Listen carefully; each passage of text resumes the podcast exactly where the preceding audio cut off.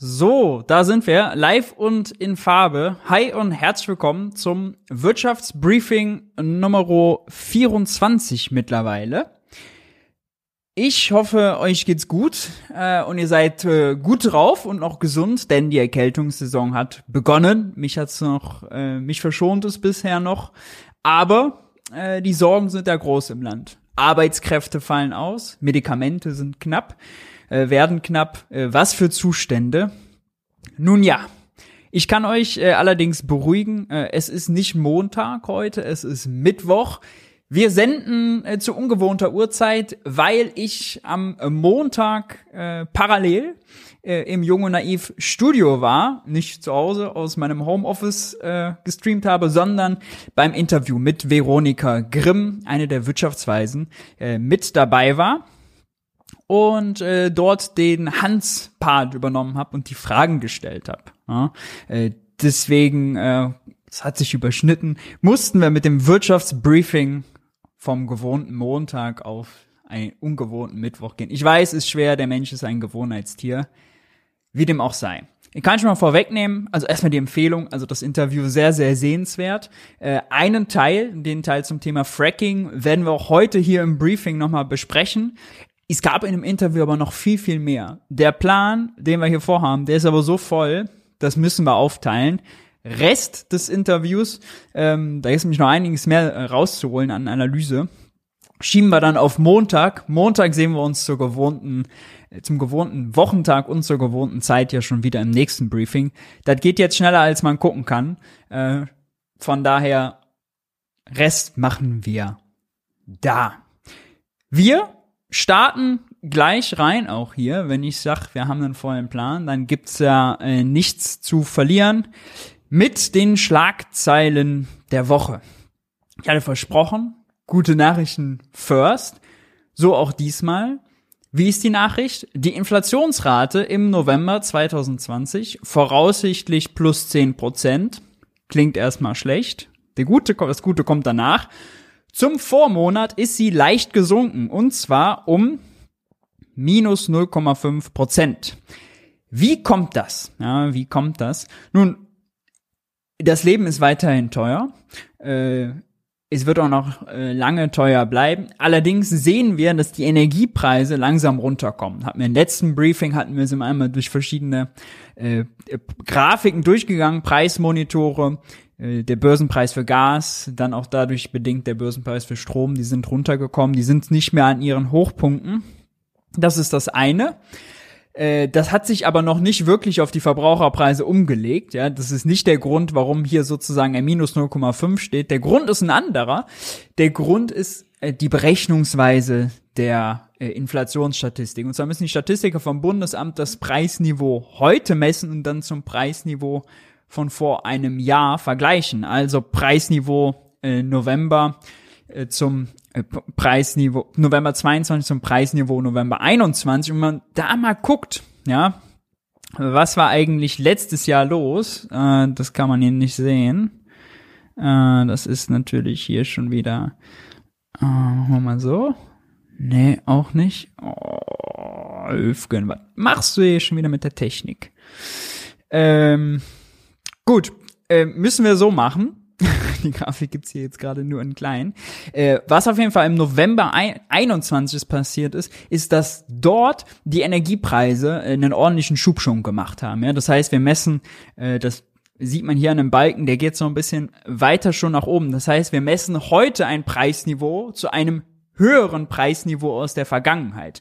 Deswegen geht die Veränderungsrate, die Inflationsrate, runter. Das sagt noch nichts tatsächlich darüber aus, ob das äh, Preisniveau äh, jetzt erträglicher ist äh, oder nicht, sondern das liegt einfach an der Berechnungsmethodik.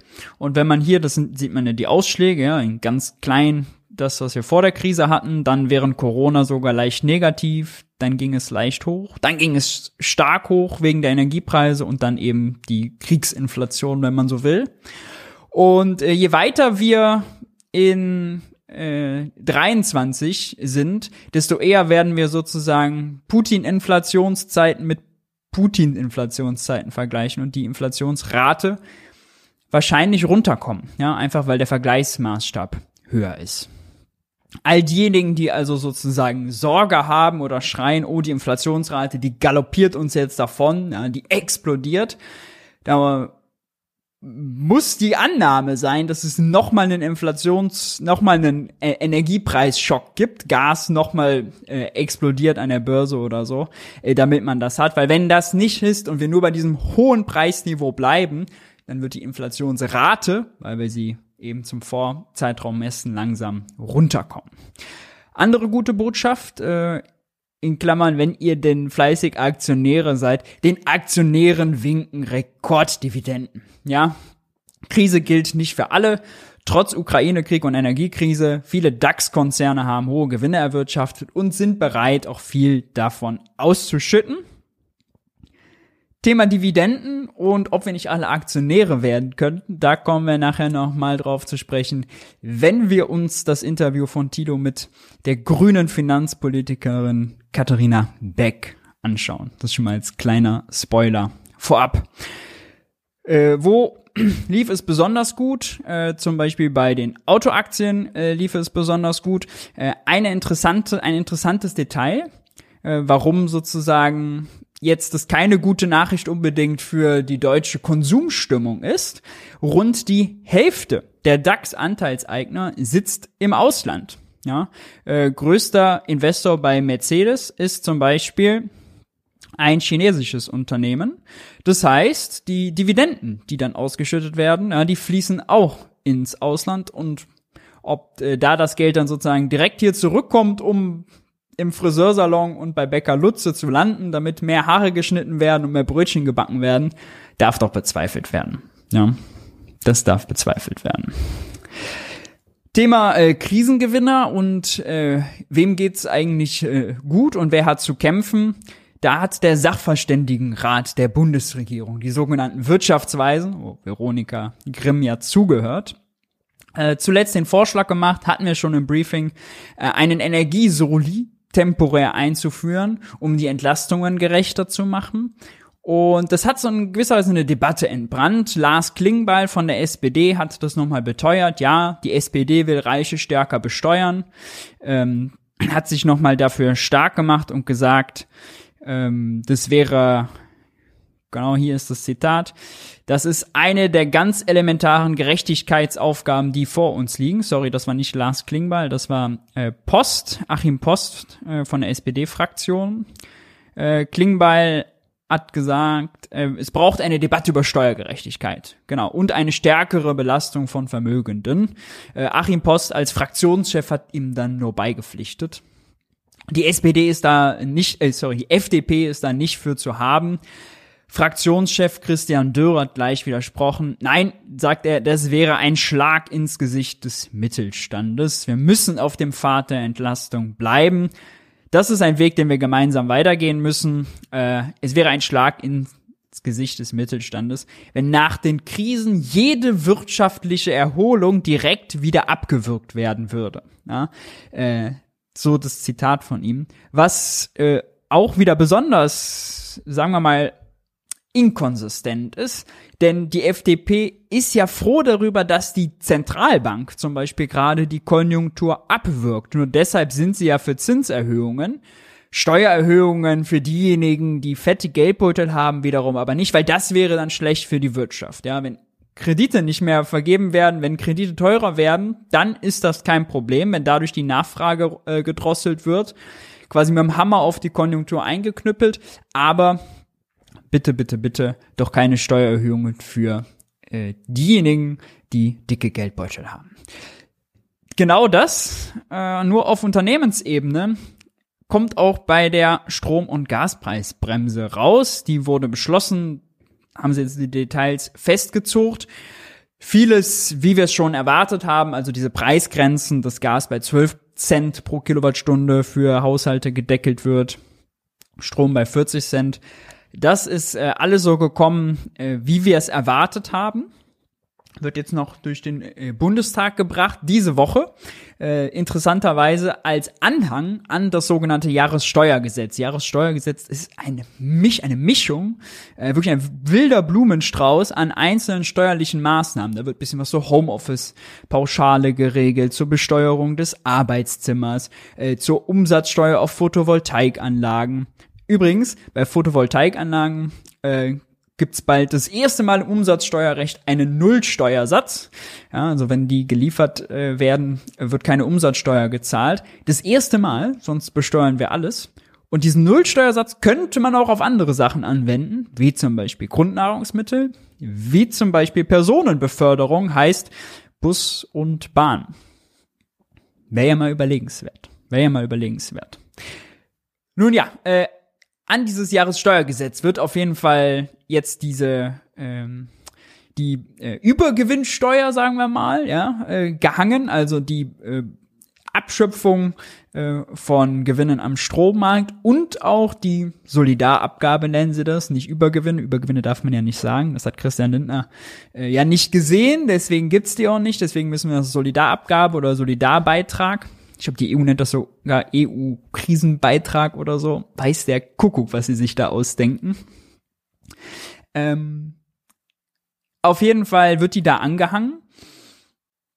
Das ist schon mal äh, vom Verfahren her äh, schlecht, weil dann im Bundestag natürlich ganz viele Gesetze in einem Slot im Bundestag diskutiert werden müssen, parallel.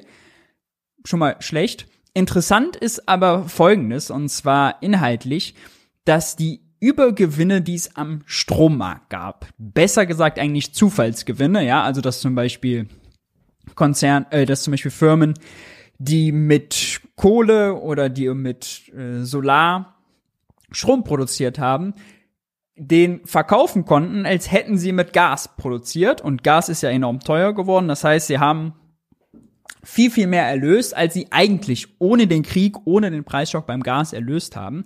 Und das ja vor allem zu den Zeiten, als Gas teuer war, ja. Also Beginn des Krieges, da ist der Gaspreis einmal hochgeschnellt und explodiert.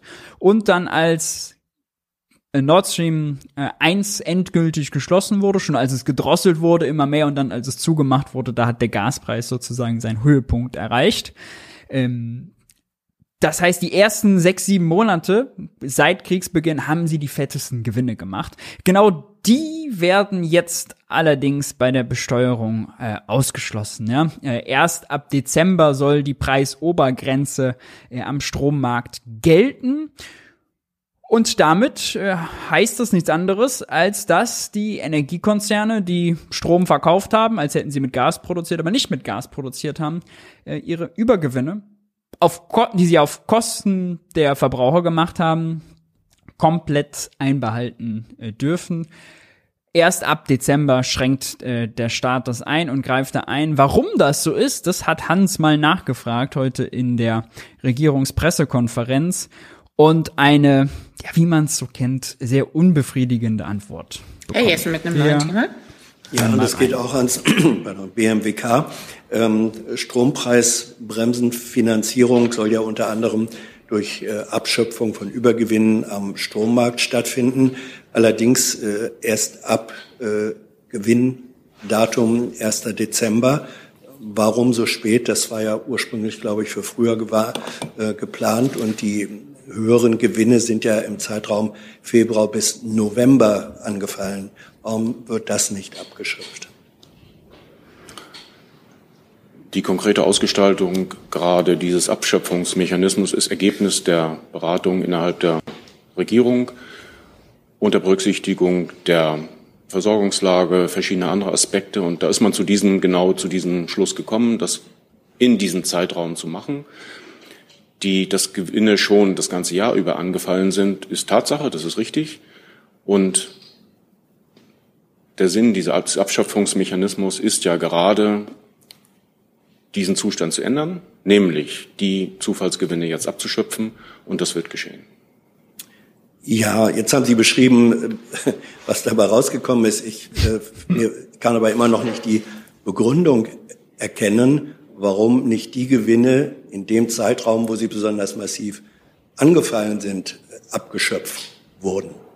Warum nicht? Dazu muss ich Ihnen jetzt eine Antwort schuldig bleiben. Ich kann sehen, ob ich da was finde. Das betrifft den Mechanismus, warum auf diese Weise der Abschöpfungsmechanismus entschlossen beschlossen wurde. Da gibt es verschiedene Argumente, wirtschaftspolitische, juristische, die ich nicht parat habe.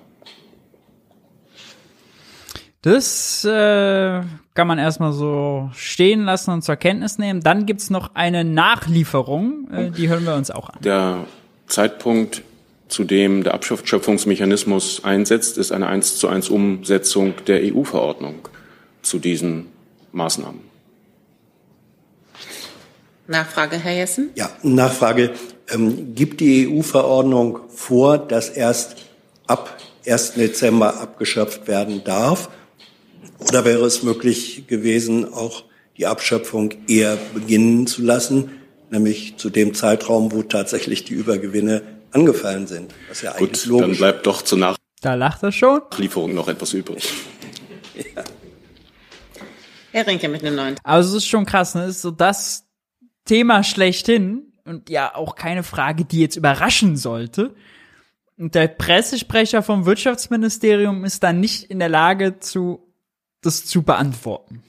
Ja. Äh, die Deutschland weicht auch äh, anderweitig von der EU-Verordnung ab, nämlich dass sie eigentlich ja viel mehr und anders abschöpfen. Die EU-Verordnung hatte nur vorgesehen, sozusagen äh, alles abzuschöpfen, was über einen Preis von 180 Euro je Megawattstunde erlöst wird. Die, wir, wir differenzieren ja jetzt nach sozusagen Energieträger, also woraus wird Strom produziert nach den jeweiligen Grenzkosten und macht es viel, viel ausdifferenzierter, das macht es auch viel, viel komplizierter. Aber da weicht, weicht Deutschland sozusagen von der Verordnung ab. Ja. Hier, wann starten wir? Muss man sich auf einmal, ist auf einmal die Verordnung ganz bindend, äh, beziehungsweise wie bindend sie ist, kann er ja noch nicht mal beantworten, weil das hat er ja noch offen gelassen. Ja. Wir lassen das so stehen. Äh, die Stromkonzerne äh, werden sich freuen und die Übergewinne einstreichen. Auch morgen, morgen, morgen, morgen im Bundestag eine große Debatte zum Thema Erbschaftssteuer und Schenkungen. Die CDU hat eine aktuelle Stunde beantragt. Äh, die, der, der Titel ist, nee, sorry, ist doch keine aktuelle Stunde. Sie haben einen Antrag dazu äh, sogar gemacht. Äh, erst sollte es eine aktuelle Stunde werden, dann haben sie einen Antrag dazu gemacht. Erbschaftssteuererhöhungen durch die Hintertür vermeiden, nennen sie das. Was sie mit Hintertür beschreiben, äh, ist aber lustig, denn wir hatten es schon mal im Wirtschaftsbriefing. Was jetzt passiert ist, und das hat die CDU noch in der GroKo angeleiert, dass Immobilien endlich, will man mal sagen, zu ihrem echten Verkehrswert, zu ihrem aktuellen Marktwert äh, als Bemessungsgrundlage in die Erbschaftssteuer eingehen. Das hat man im Zuge der Grundsteuer, musste man die Immobilienwerte äh, neu messen neu erheben und das wurde jetzt gemacht und jetzt soll sozusagen der da erhobene Wert auch bei allen anderen Steuern, ja, völlig normal, angewendet werden. Das heißt, vorher wurden die Immobilien eigentlich zu günstig bewertet. Das war also eine Erbschaftssteuersenkung, wenn man so will, durch die Hintertür. Das wird jetzt geändert.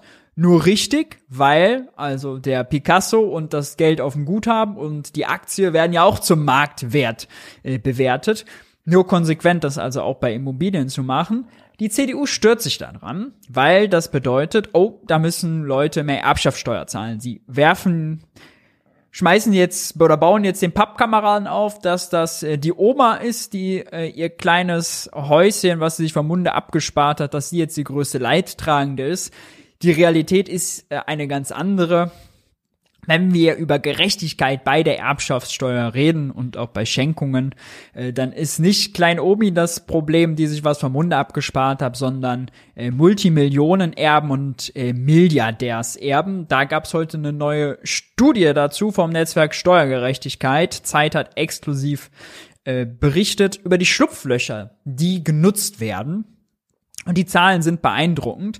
Also, äh, von 2009 bis 2020 sind 409 Milliarden Euro allein an Firmenvermögen steuerfrei vererbt worden. Ja. 409 Milliarden. Ähm, wenn man da genauer reinschaut, ja, ist hier die Gruppe derer, die den größten Anteil dieser Summe erhielten, ist ziemlich überschaubar.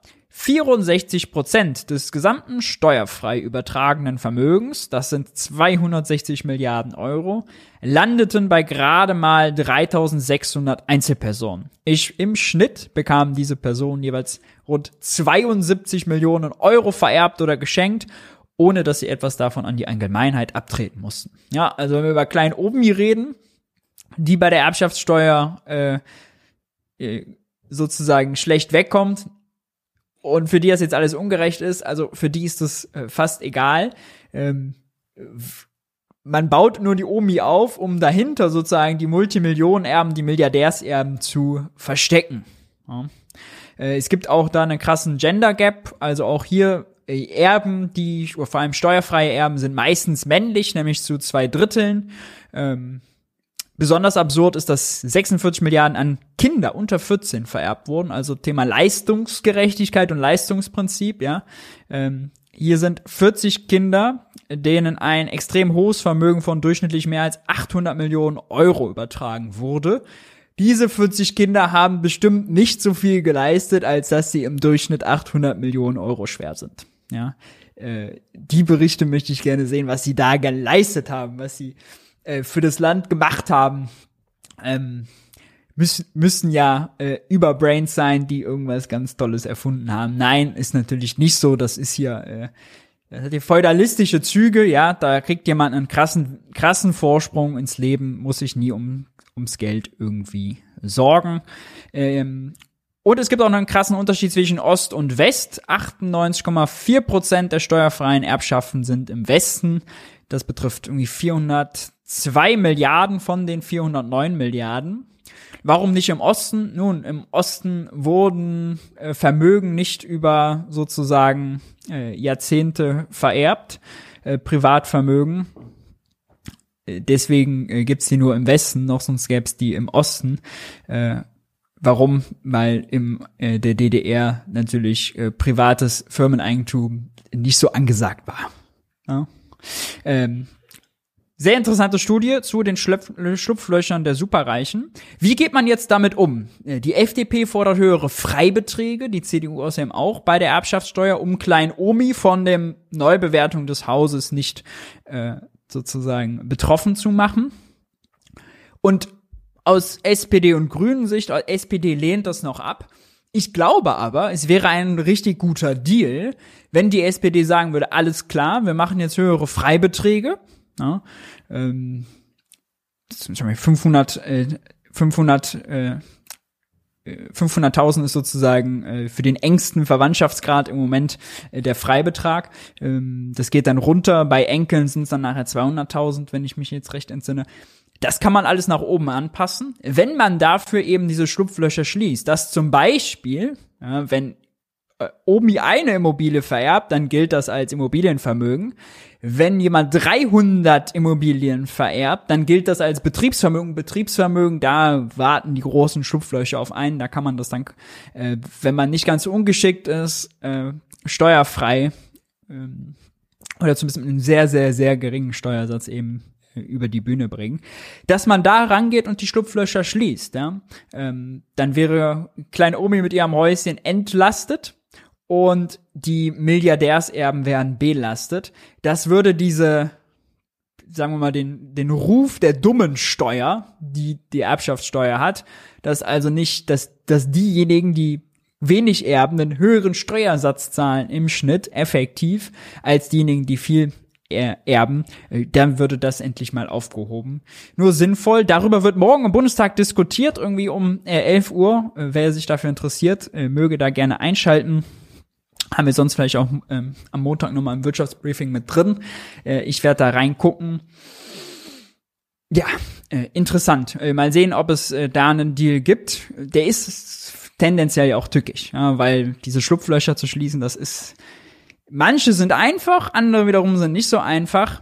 Und ähm, das heißt auch sozusagen diese nominalen Steuersätze, die es da gibt, äh, die ja auch hochgehen, 30, 40 Prozent, die sind effektiv halt viel, viel weniger. Und es geht eher darum, die Bemessungsgrundlage vernünftig hinzubekommen und diese Befreiungen vernünftig zu regeln, um auch den effektiven Steuersatz am Ende äh, hochzuschrauben. Ja, das ist äh, das Entscheidende beim Thema Erbschaftssteuer.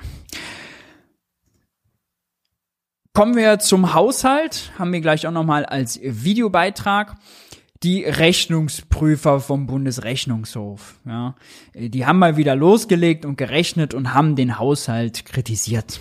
Was haben sie kritisiert? Das Finanzministerium verschleiere die wahren Kosten. Präsident Kai Scheller, CDU, ähm, fordert eine Reform der Sozialausgaben. Oh, da muss man stutzig werden. Ja? Ähm, Dazu sagt er, die Lösungen liegen teilweise schon seit Jahren auf dem Tisch. Leistungen kürzen im Sozialstaat oder höhere Beiträge oder länger arbeiten sind die Stellschrauben. Ähm, genau, hier haben wir das Zitat. Leistungen kürzen, höhere Beiträge oder länger arbeiten. Das erfordere aber unpopuläre Entscheidungen. Hier müsse die Regierung endlich handeln. Das Problem lässt sich nicht durch Aussitzen lösen. So der oberste Rechnungsprüfer. Und wenn man hört, oberster Rechnungsprüfer, ja, Rechnungsprüfer, denkt man ja, oh, da sind die ja bestimmt besonders für qualifiziert. Ja, denkt man irgendwie vielleicht an Wirtschaftsprüfer, die da ein Studium und Ausbildung dahinter haben. Nein, der Bundesrechnungshof, das muss man so klar sagen, der ist politisch besetzt. Äh, der das hat, hat die amtierende Regierung oder die, die Regierung immer ein Vorschlagsrecht und kann dann eine Position auf zwölf Jahre besetzen.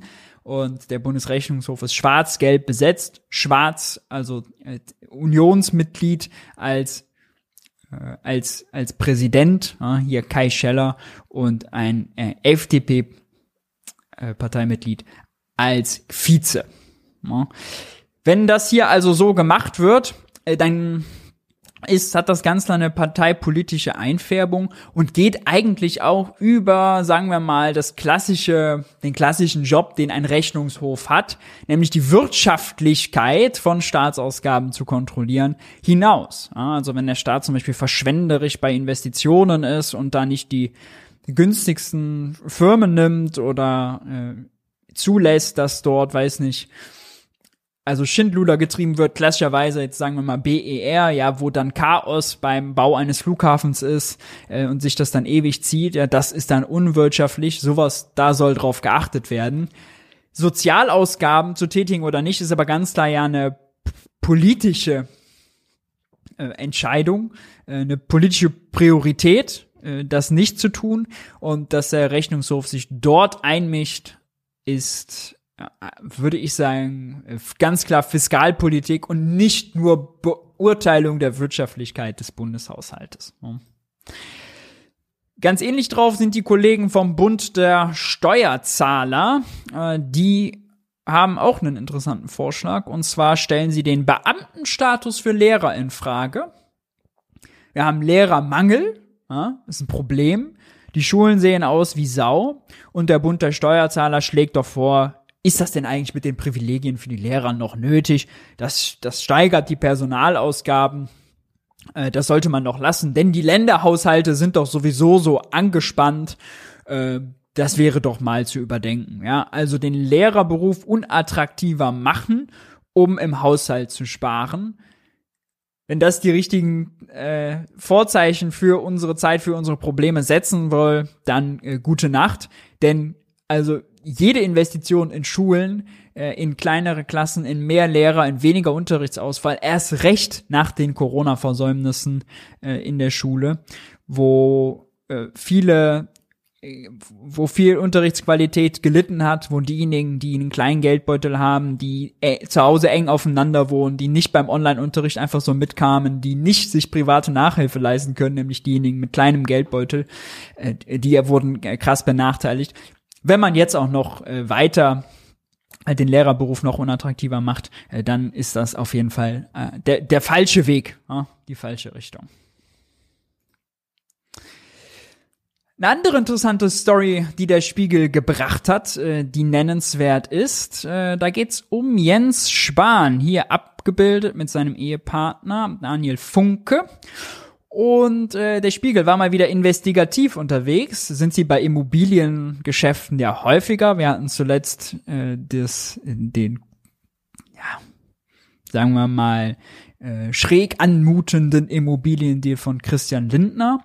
Und hier haben sie nochmal den von Jens Spahn aufgeworfen. Jens Spahn hat mitten in der Corona-Krise eine fette Villa in Berlin-Dahlem, Villenviertel, Nobelvillenviertel in Berlin gekauft äh, für 4 Millionen Euro, hat insgesamt Kredit bekommen über 4,6 Millionen. Und die Frage stellte sich, hat auch äh, zum Beispiel Kurt Krömer in seinem Format Shea Krömer beim RBB gestellt, als äh, Jens Spahn zuletzt da war.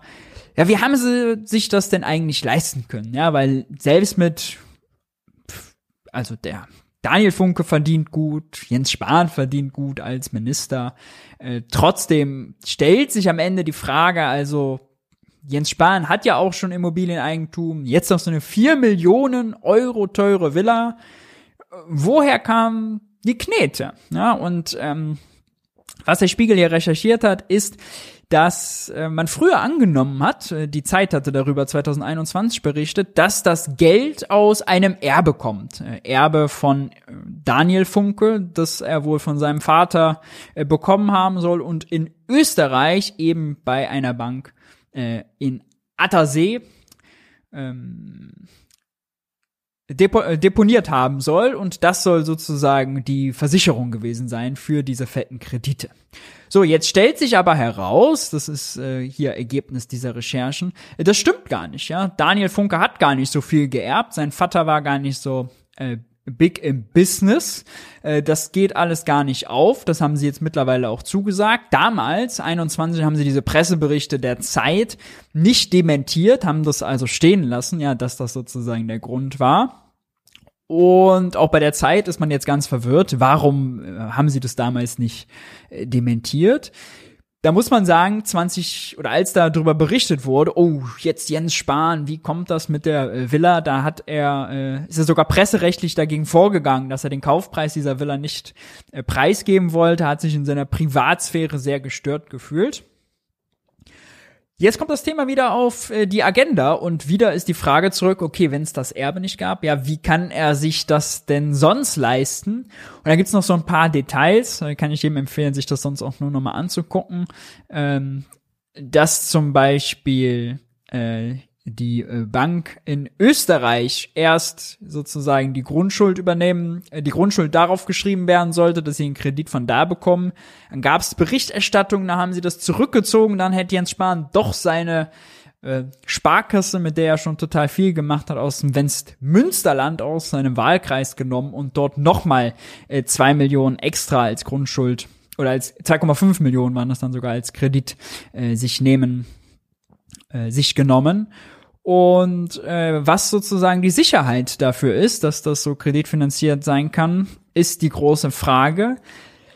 Jens Spahn war ja auch Teil oder sagen wir mal verantwortlich in, der Bundesregierung im Bundesgesundheitsministerium, als Goldgräberstimmung in der Corona-Krise war, als viele CDU-Abgeordnete sich die Taschen mit Maskendeals voll gemacht haben.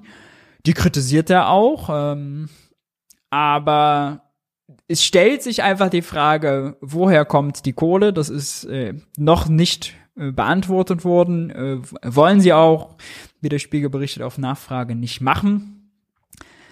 Pikant, na, pikant. Keine Schuldenbremse im Hause Jens Spahn auf jeden Fall. Da wird äh, fleißig in Immobilien investiert. Spiegel und Zeit werden sicherlich dranbleiben. Äh, wir auch. Themensprung. Krankenkassen. Der IKK-Chef sagt, die Hälfte der Krankenkassen reicht eigentlich aus. Das ist ein total ineffizientes System. Äh, wir haben fast 100 Krankenkassen, 97, die alle für die 70 Millionen gesetzlich Versicherten da sind und gegeneinander konkurrieren. Manche sind groß, wie die TK, die haben, glaube ich, über 11 Millionen Mitglieder. Manche sind sehr klein. Alle machen dann ihr äh, eigenes, doch recht eingeschränkt, ein, alle kochen ihr eigenes, aber dann doch recht vorgegebenes und eingeschränktes Süppchen. Alle haben fette Marketingabteilungen, versuchen sich gegenseitig Kunden abzugraben. Äh, Wäre das nicht ineffizient, könnte man dann nicht weniger draus machen. Ähm, ein Gedanken, der äh, sicherlich sehr sinnvoll ist, gerade vor dem Hintergrund, dass ja Minister Karl Lauterbach von Christian Lindner die Zuschüsse für äh, sein Etat gekürzt bekommen hat im Haushalt 23 und deswegen eine 17 Milliarden Lücke auf einmal füllen musste und deswegen Reserven bei den Krankenkassen angezapft hat, den Zusatzbeitrag für die äh, gesetzlich, gesetzlich Krankenversicherten nur 0,3 Prozentpunkte erhöht, heißt mehr Sozialbeiträge. Äh, auch das sozial ungerecht, wenn äh, das betrifft nur jeden Euro unter der Beitragsbemessungsgrenze. Wer viel verdient, Bundesliga-Profi DAX-Manager, ja, die zahlen, wenn sie nicht sowieso privat sind, zahlen nur die 0,3 Prozentpunkte bis zur Beitragsbemessungsgrenze, knapp 5000 Euro. Und darüber eben nicht, ja, und die Kassiererin zahlt das sozusagen mit ihrem vollen Einkommen. Ähm, das ist eine Ungerechtigkeit und eine Schieflage. Deswegen könnte man das System nicht effizienter machen, auch um zum Beispiel Personen freizusetzen, die dort Marketingtätigkeiten machen oder Verwaltungstätigkeiten, die man sicherlich aus volkswirtschaftlicher Sicht woanders besser einsetzen könnte. Thema besser in der ARD gab es heute einen Kommentar in der Tagesschau. Langsam wird es peinlich und äh, der trifft es sehr gut. Hintergrund ist das 49-Euro-Ticket. 49-Euro-Ticket wurde ja groß angekündigt als Nachfolger des 9-Euro-Tickets. Sollte erst zum 1.1. kommen. Jetzt haben sich die Verkehrsminister der Länder geeinigt. Nein, neues Zieldatum ist der 1. April. Ja. Ähm, selbst das wird von Verkehrsverbünden weiterhin in Frage gestellt, weil wichtige Fragen, Abwicklung, Finanzierung noch offen sind. Aber selbst der 1. April als Nachfolger für das 9-Euro-Ticket, was im Sommer galt, muss man sagen, das wird zum April-Scherz. Äh, da wollen sie die Leute äh, verkackeiern. Und äh, man kann auch irgendwann nicht mehr davon reden, dass das Teil eines Entlastungspaketes ist, wenn das erst ganze sieben Monate später kommen soll nachdem das 9-Euro-Ticket, was wirklich entlastet hat, beendet wurde. Ja, wir müssen feststellen, in Deutschland lassen sich LNG-Terminals leichter bauen als 49-Euro-Tickets einführen, wenngleich wir doch eigentlich schon mal so eine Infrastruktur hatten ähm, und das 9-Euro-Ticket schon etabliert wurde, fragt man sich, warum braucht man jetzt sieben Monate für einen Nachfolger? Ja, April, April. Wir werden sehen, äh, ob der erste Vierte klappt oder es noch später wird. Eine andere Wahnsinnsdebatte. Thema Fachkräfte, Einwanderung. Scholz will leichtere Einbürgerungen. Die Ampel hatte sich schon im Koalitionsvertrag darauf geeinigt, äh, doppelte Staatsbürgerschaften zu er erleichtern, schneller äh, Einbürgerungen zu erleichtern. Äh, nach fünf Jahren schon statt äh, wie bisher nach acht Jahren, die Regeln dafür auch einen Ticken zu erleichtern, dass man äh, äh auch sozusagen äh, schon nach Deutschland kommen kann, das ist sozusagen also nicht nur Einbürgerung, auch so einen Zugang zum Arbeitsmarkt viel eher bekommt, auch dann, wenn man jetzt noch nicht einen festen Arbeitsvertrag hat, aber Qualifikationen nachweisen kann.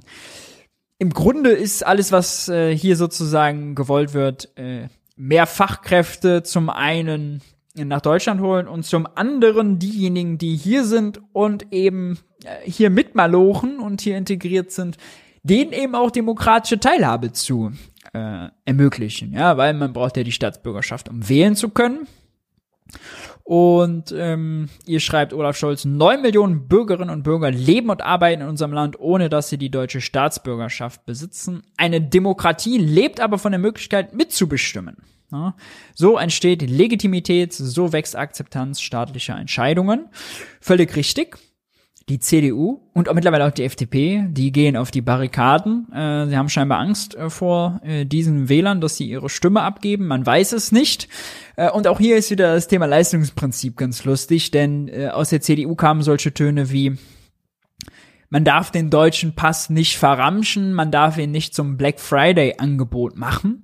Ja, da muss sozusagen äh, muss darauf geachtet werden, wer den denn bekommt und wer nicht. Und das ist aus zwei Gründen an der Lebensrealität äh, und an den Herausforderungen, die wir in diesem Land haben, ziemlich vorbei. Der erste ist, dass Deutschland auf Fachkräfte aus dem Ausland angewiesen ist. Gerade wegen unserer alternden Gesellschaft brauchen wir äh, qualifizierte Zuwanderung. Ne? Ähm, die Wirtschaft ist äh, heilfroh darüber, die ist sogar dafür, also FDP und CDU, die sie sonst als Wirtschaftspartei verstehen, schieben hier Kulturkampf vor ökonomische Realität. oder äh, ökonomisches Kalkül. Ja. Und äh, das zweite ist, dass wer ja als Deutscher in eine deutsche Familie geboren wird, der bekommt ja auch den deutschen Pass, ganz unabhängig davon, äh, wie gut er Deutsch spricht, wie gut er äh, was leistet, was auch immer, ja. Also sozusagen dieses Verramschen des deutschen Passes oder den zu entwerten, das war auch so Begriffe, die da benutzt werden, äh, mutet wirklich schräg an, ja, denn wer hier geboren wird, muss weder besonders produktiv sein, noch besonders, sagen wir mal, äh, kultiviert. Ja? Auch irgendwelche Rechten haben natürlich die deutsche Staatsbürgerschaft, äh, ob die dem Land so viel nützen und so toll hier aufgehoben sind, mag in Frage gestellt werden. Also die, dieser Kulturkampf, der da geführt wird, unter ganz schrägen Prämissen. Wir gucken natürlich ökonomisch darauf.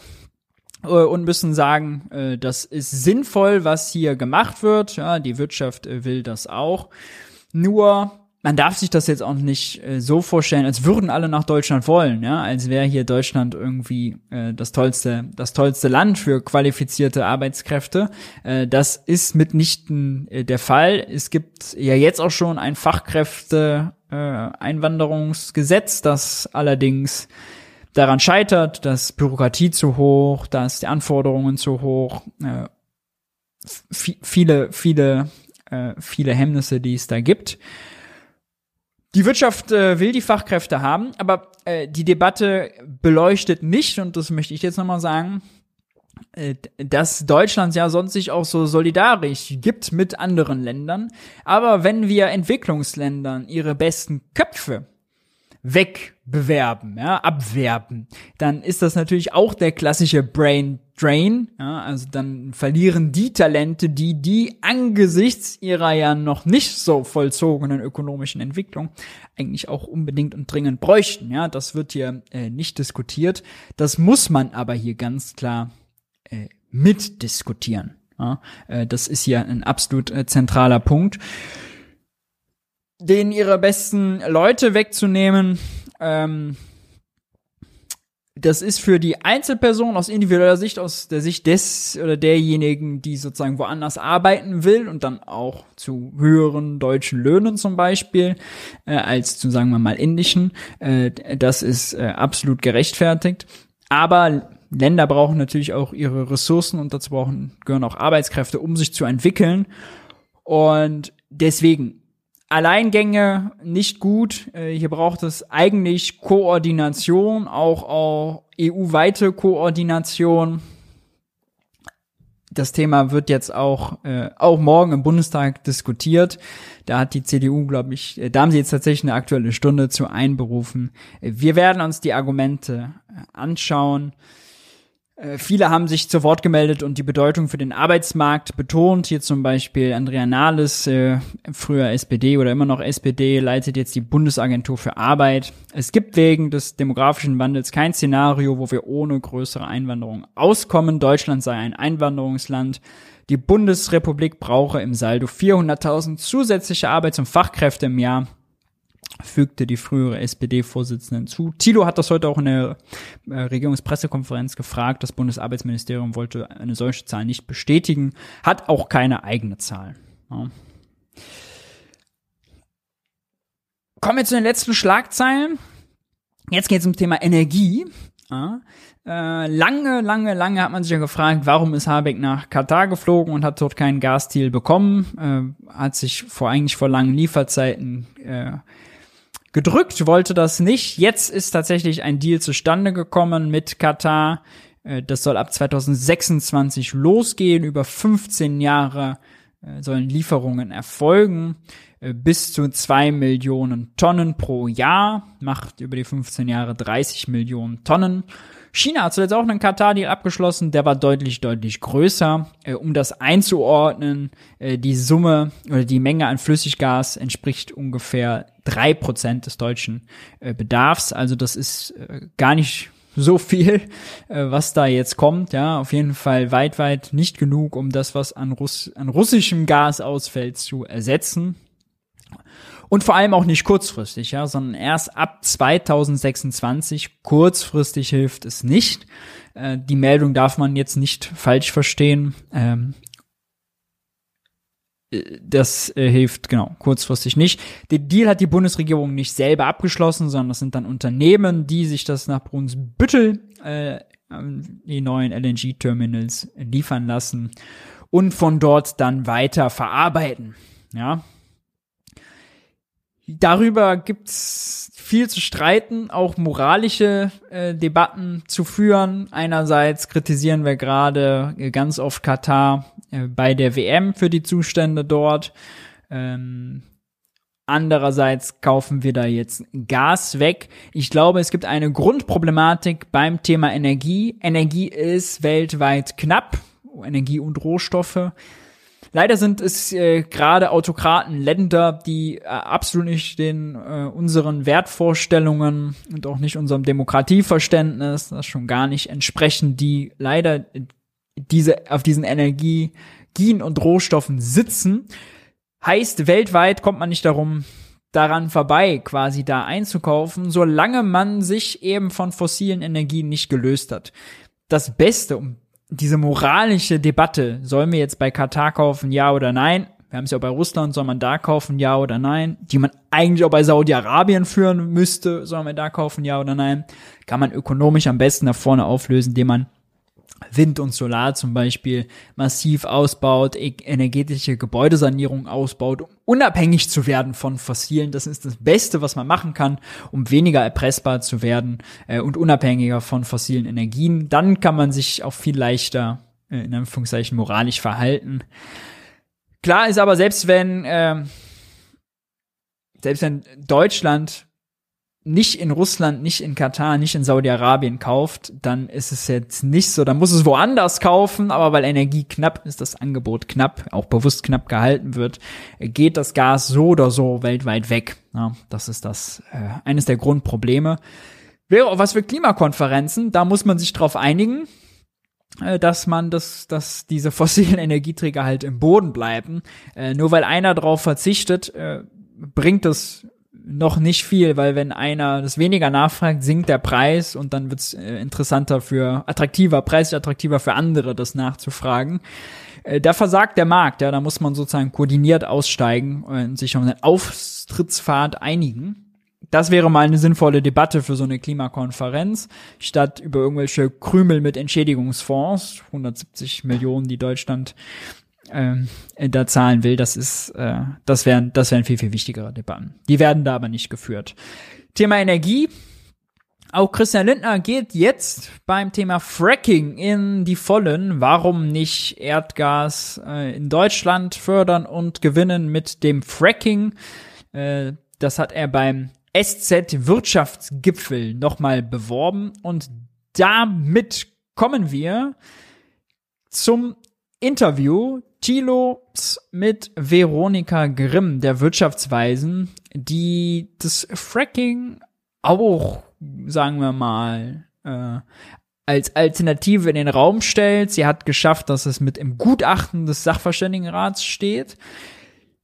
Offensiv hat sie es jetzt in dem Interview nicht vertreten, zieht sich dann immer äh, zurück auf eine Position, äh, man muss nur offen diskutieren. Thilo diskutiert über die Vor- und Nachteile mit ihr, das war sehr sehenswert. Wir hören und sehen mal rein. Verbot für Verbrenner äh, fordern. Aber ich will, jetzt, ich will jetzt zurück dass du eine Nachhaltigkeit-Expertin bist und für Fracking bist. Genau, genau. Das, der Punkt ist, erzähl, der, mir, erzähl mir mal die Vorteile von Fracking. Äh, der Punkt ist total interessant. Ähm, das ist ein Kapitel im äh, Gutachten des Sachverständigenrats, ähm, das wir ähm, geschrieben haben. Und zwar haben wir uns über... Haben du hast es geschrieben. Und zwar haben wir uns ähm, hat sie, hat sie nicht widersprochen, heißt, ja, sie hat es geschrieben. Die Frage gestellt, was ähm, bedeuten eigentlich die aktuellen geopolitischen Veränderungen ähm, für ähm, unsere Abhängigkeiten und unsere Handelsbeziehungen. Wir haben einige Abhängigkeiten, die wir mhm. aktuell schon abstellen, nämlich von Gas, also russisches Gas. Äh, wir bauen Fracking-Gas jetzt aus den USA nee. und Kanada.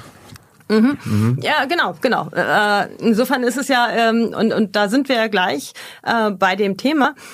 Wenn man sich jetzt überlegt, ähm, wie schaffen wir es jetzt vom russischen Gas wegzukommen? Dann ist eine, ähm, eine Möglichkeit, das Gas einzusparen, also nicht mehr so viel Gas zu verbrauchen. Ja. Ähm, aber wir werden nicht unmittelbar schaffen, nicht mehr so das ganze russische Gas einzusparen, ja. Ja. Und wir werden eben auch aus anderen Ländern weltweit Gas beschaffen. Das ähm, passiert, über ja. LNG. Das passiert. Ähm, jetzt kann man sich überlegen, ähm, bei der Energieversorgung und auch bei der Gasversorgung kann man sich jetzt überlegen, ähm, setzt man komplett darauf, ähm, nur von ähm, Anbietern außerhalb Europas ähm, zu, zu beschaffen? Oder guckt man auch, um Abhängigkeiten zu reduzieren, was man bei sich vor Ort ähm, abbauen kann. Ja? Und jetzt kann man sich äh, sagen, man möchten, wir sollten jetzt zumindest diese Diskussion offen und ehrlich führen, was die Vor- und Nachteile sind. Was sind die Nachteile? Die Nachteile, der Nachteil ist natürlich, dass man in Deutschland in einem ähm, eng dicht bevölkerten Land lebt und äh, das natürlich ein Akzeptanzproblem mit sich bringt, hier zu fracken. Ähm, es bringt Gefahren für ähm, die, die Bevölkerung oder zumindest Akzeptanzprobleme mit sich. Ähm, gut. Ähm, jetzt fragt sich, Gefahren für die Bevölkerung und Akzeptanzprobleme. Also das Akzeptanzproblem hat damit zu tun. Und es gibt ja nicht nur Gesundheitsprobleme, sondern auch ganz viele ökologische. Da musste Thilo äh, dann nachher nochmal. ähm, bringt es jetzt mehr oder weniger Umweltprobleme, wenn wir bei uns fracken, als wenn wir Frackinggas von woanders kaufen? Schon nicht mehr so klar, oder? Ja. Können wir das technologisch vielleicht umweltfreundlicher? Ähm, und äh, Das machen wir ich, uns das nicht. glaube ich sogar schon. Ja, und machen Ja. wir uns nicht vielleicht was vor, wenn wir das woanders beziehen, äh, was ich nicht weiß, macht mich nicht heiß. Ja. Ich äh, importiere das.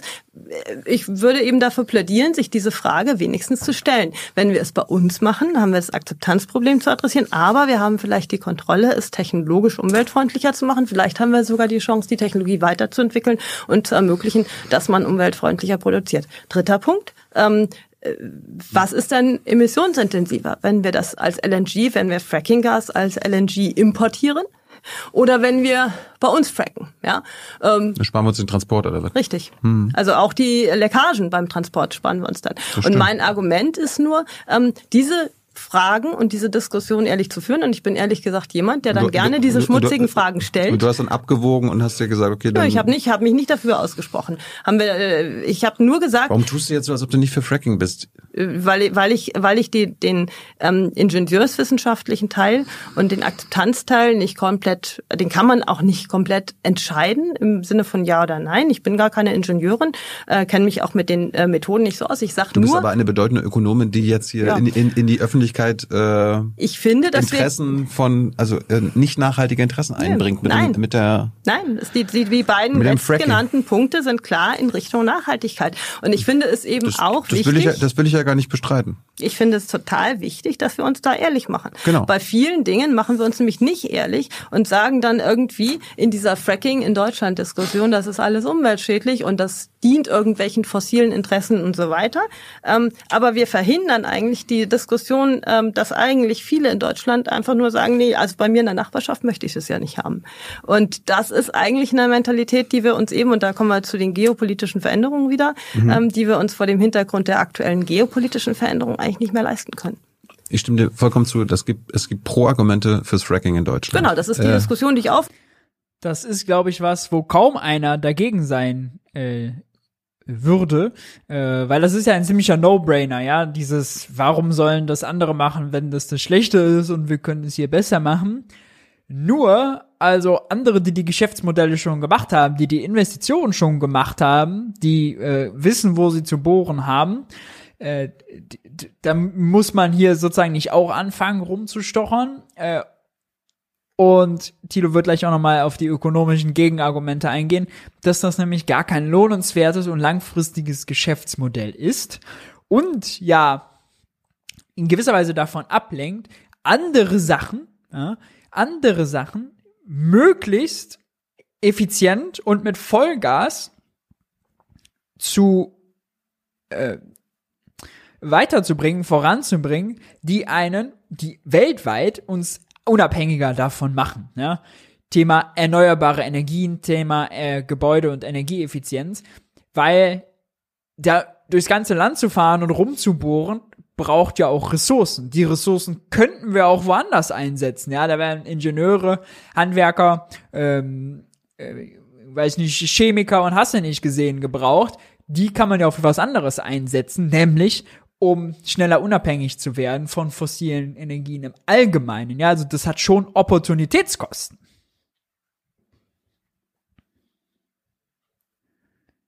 machen wollte und ich finde, manchmal müssen wir die auch zugunsten äh, der unangenehmen Entscheidung ja, fällen. Ob das beim Fracking jetzt der Fall ist, wäre ich mir nicht so sicher. Ich glaube, wir müssen die Diskussion eröffnen. Das Gleiche finde ich bei der Atomkraft. Ja. Wir müssen die Vorteile, diese Atommeiler noch länger laufen zu lassen, müssen wir schon ehrlich diskutieren. Wie gesagt, äh, du bist für offene, ehrliche Diskussion. Mhm. Äh, ich gebe dir recht, es gibt Pro-Argumente, dass wir wahrscheinlich umweltfreundlicher fracken können als die Amerikaner, ja, die Kanadier. weniger Methanleckagen äh, dass erzeugen, wir ne? dass, äh, uns den Transport sparen, also die genau. Emissionen durch den Transport. Ich habe mir jetzt am Wochenende mal ein paar Gedanken gemacht, ein bisschen gelesen. Vielleicht gibt es auch Gegenargumente. Im Chat wird gerade gefragt, ob wir Leute dafür überhaupt haben, äh, das umzusetzen. Das ist eine interessante Frage, weil sonst haben wir bei allem, was man vielleicht fortschrittlich umsetzen will, ja, ähm, ob jetzt bei Wind, bei Solar, bei energetischer Gebäudesanierung, dann ist immer gleich, oh nee, wir haben die Fachkräfte gar nicht, wir haben die Leute gar nicht, kann man vergessen wird hier von denjenigen, die sonst immer das als erste Argument ne bringen, aber nicht erwähnt. Ja, das ist stimmt. Das ist eine interessante Beobachtung. Und wir, wir können ja jetzt mal äh, offen ehrlich damit umgehen. Willst du erst über die nicht umwelttechnischen äh, Gegenargumente reden oder die umwelttechnischen? Wie du magst. Fangen wir mal mit den nicht Umweltargumenten an. Die Eigentumsrechte. Wem gehört denn der Boden und wem gehört das Gas in der Erde bei uns? Und wem gehört dann die verseuchte Brache, die zurückbleibt? Hast du darüber Gedanken gemacht? Äh, ja, das ist ja genau der Punkt. Äh, das, äh, das Problem haben wir in anderen Ländern genauso. Ne? Also äh, da ist vielleicht, da wohnen vielleicht nicht so viele, aber es ist eben auch nicht unser Land, dass da ähm, und, und Umweltschäden treten natürlich in wem, anderen Ländern wem, auch wem, auf. Wem sollte denn der Boden gehören und das Gas, äh, wenn wir hier fracken? Äh, das, das ist ja dafür, das, also äh, das hängt das hängt natürlich auch mit den Fracking-Methoden ab. Ne? Also es hängt da äh, hängt sicherlich auch davon ab, wie ich das Feld erschließe. Ich habe ich hab ja schon gesagt, ähm, ich bin nicht dafür, sondern ich bin dafür, diese Diskussionen zu führen. Darum, darum führen wir sie. Darum führen, der, ja, aber, darum aber, aber, diese, ja aber diese Fragen, äh, das sind eben was interessant ist, weil es ja im Gutachten der Wirtschaftsweisen sogar drin steht und zum Beispiel Friedrich Merz und auch Christian Lindner, viele FDPler, viele CDUler jetzt voll rausgehen äh, und sagen, nee, äh, das äh, ist jetzt der Way to go und sich ja auch immer autoritätsargumentsmäßig auf die Wirtschaftsweisen beziehen. Interessanterweise hat die AfD das schon in der Anhörung im Bundestag im Mai 22 die anderen das noch nicht auf dem Schirm hatten, äh, schon groß gemacht. Da ging es ums, äh, ums Thema, können wir uns eigentlich ein Embargo, ein Energieembargo gegen Russland leisten? Und die AfD hat dann einen Sachverständigen hingesetzt, der nur über das Thema Fracking gesprochen hat und gesagt, wir, wir brauchen unser eigenes Gas, wir nehmen unser eigenes Gas. Äh, also ist eine AfD ein originärer AfD-Punkt, den sie sozusagen gemacht haben. Ne? Äh, FDP und CDU springen jetzt so langsam auf. Auch Merz hat das in der Rede, haben wir, haben wir gleich nochmal welche, die dann geklärt werden müssen. Aber diese verschiedenen Fakten, ähm, ist es teurer, ähm, ist es, ähm, reduziert es die Abhängigkeit? Wir brauchen sie nicht wiederholen. Wir haben, jetzt ja, über, wir haben, wir haben, über die Pro-Argumente geredet. Wie, wie das genau wir, wir gefördert über, wird und wie das rechtlich äh, dann organisiert wird. Ähm, wir reden über die, wir reden über die Kontraargumente. Mhm. Wie gesagt, das eine sind die Eigentumsrechte, mhm. wem gehört der Boden und wem das Gas, das da rauskommt. Genau, dann, aber die Frage ist auch, von wo ich da, genau, also dann, dann, dann, da dann gibt es eine Reservenunklarheit. Ähm, es ist völlig unklar, wie viele äh, Gasreserven wir unter deutschen Böden noch haben. Es gibt ja den Bundesverband Erdgas, Erdöl und Geoenergie. Äh, ist, eine, ist eine ziemlich gute Quelle. Die sagen, die schätzen die deutschen Reserven auf 800 Milliarden Kubikmeter. Hört sich jetzt immer eine Menge an. Äh, ist nur doof, wenn Deutschland pro Jahr 80 Milliarden Kubikmeter verbraucht. Also, ja, ja, es ist wohl ungefähr, dass man 10 Prozent oder so wir haben, wir, wir kann, könnten ne? also für zehn Jahre äh, fracken und äh, das, das letzte Gas, den ganzen Gaskubikmeter rausrennen. Dann ist die Frage, wäre wahrscheinlich ein, gar kein rein privat wirtschaftliches Geschäftsmodell.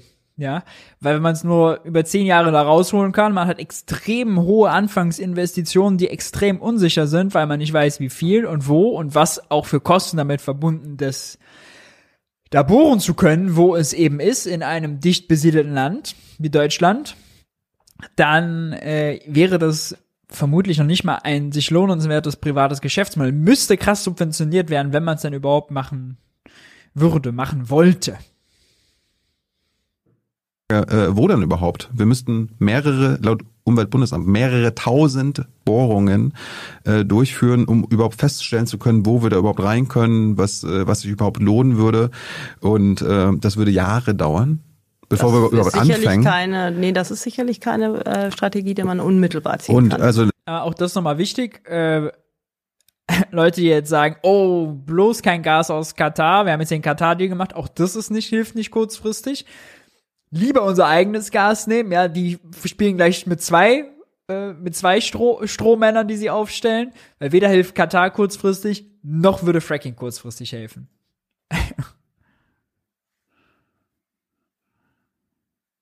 wer irgendwie da von einer kurzfristigen Ab äh, Unabhängigkeit äh, labert, äh, gibt es auch in der Öffentlichkeit, der möchte einfach nur lügen und dann keine nee, Ahnung. Das, äh, der, nee, das hat ja nichts nicht. mit der kurzfristigen Unabhängigkeit zu tun. Ich meine, wir müssen ja jetzt überlegen, ähm, wir sind in einer Situation, wo wir Abhängigkeiten haben. Gas ist eine, die ist gar nicht so schlimm. Ne? Also da haben wir ja verschiedene andere ähm, Lieferanten. Bei kritischen Rohstoffen äh, gibt es andere Abhängigkeiten. Und bei kritischen Rohstoffen hast du aber genau die gleiche Diskussion.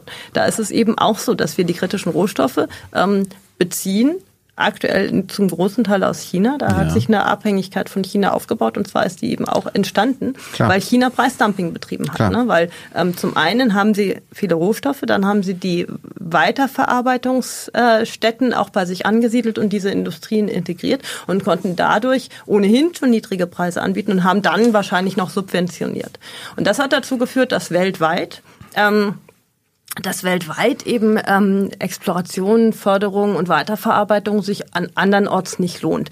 Das führt aber dann dazu, dass sehr viele westliche Demokratien extrem stark abhängig sind von China. Und wenn jetzt die Konflikte zwischen den USA und äh, China sich ähm, äh, intensivieren und eskalieren, dann kann es eben sein, dass wir von der Rohstoffzufuhr abgeschnitten sind. Das ist jetzt äh, viel, viel größer gemacht als das Thema Fracking, um das es eigentlich geht. Und sie hat es selbst gesagt, beim Gas ist es nicht ganz so schlimm wie bei anderen Rohstoffen sogar. Was ja eigentlich sogar ein Gegenargument jetzt wäre, ein krasses Gegenargument, äh, diese Risiken beim Fracking auf sich zu nehmen. Und das sind Themen, mit denen wir uns befassen müssen. Ähm, auch da ist wieder die Frage Diversifizierung. Mhm. Von welchen anderen Anbietern kann man äh, beziehen? Wo könnte man Weiterbildungs-, äh, weiter ähm, Verarbeitungsstätten ansiedeln? Und wieder die lästige Frage, was kann man zu Hause fördern? Genau, so. Äh, Ja. Wir waren bei den nicht ökologischen Kontraargumenten. Die Kosten. Klar könnten wir es wahrscheinlich umweltfreundlicher machen, dieses Fracking. Es würde aber unfassbar mehr, äh, viel mehr kosten. Es ist, das Unfassbar ist, ist, die Frage. Ne? ja, also die, die, ähm, die Umweltfreundlichkeit, also, also ein bisschen weniger schlimm, Fracken kostet halt viel, viel mehr.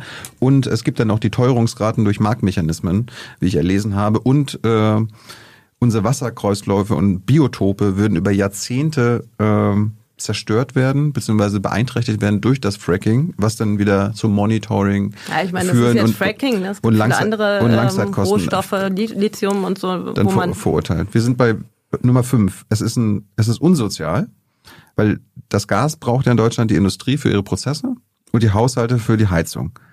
Ähm, wer glaubst, wer glaubst du dann wird das teure Gas made in Germany äh, kaufen müssen? Die Haushalte für ihre Heizung oder die Industrie? ja, das Gas wird zu einem gemeinsamen Preis gehandelt.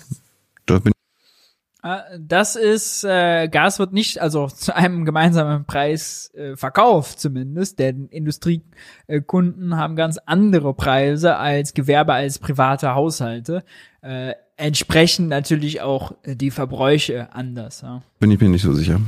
Naja, aber das sind, äh, aber äh, es, es zeigt ja nur, es gibt Fragen zu klären. Die Industrie, die so, Industrie möchte gerne das Fracking, damit die, äh, das Frackinggas den Deutschen gegeben werden kann, damit sie ihr Auslandsgas weiterbekommen, was viel billiger ist. Und sechstens, gegen, das ist gegen die Energiewende.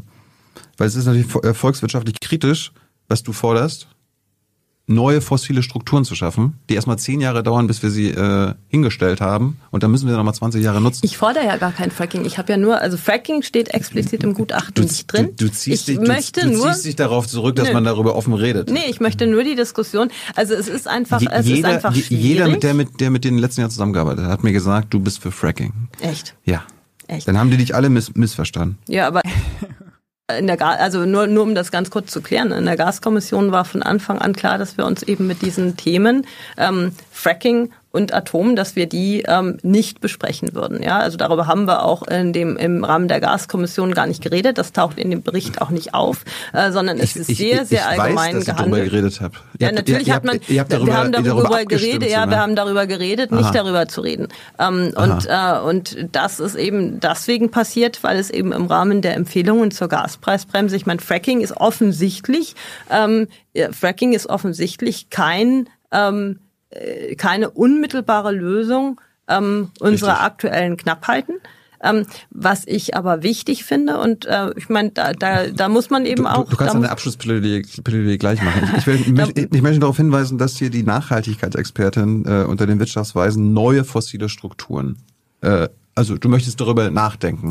Nee, du doch, ich möchte einfach nein, nein, sie möchte einfach eine ehrliche Debatte. Ähm, kann jedem empfehlen, das ist hier ab zwei, äh, zwei Stunden 15 äh, da nochmal weiter äh, reinzuhören. Ich denke, das Argument ist äh, klar geworden, die Debatte ist klar geworden. Interessant ist, dass Friedrich Merz zum Beispiel jetzt in seiner Bundestagsrede auch nochmal aufgegriffen hat.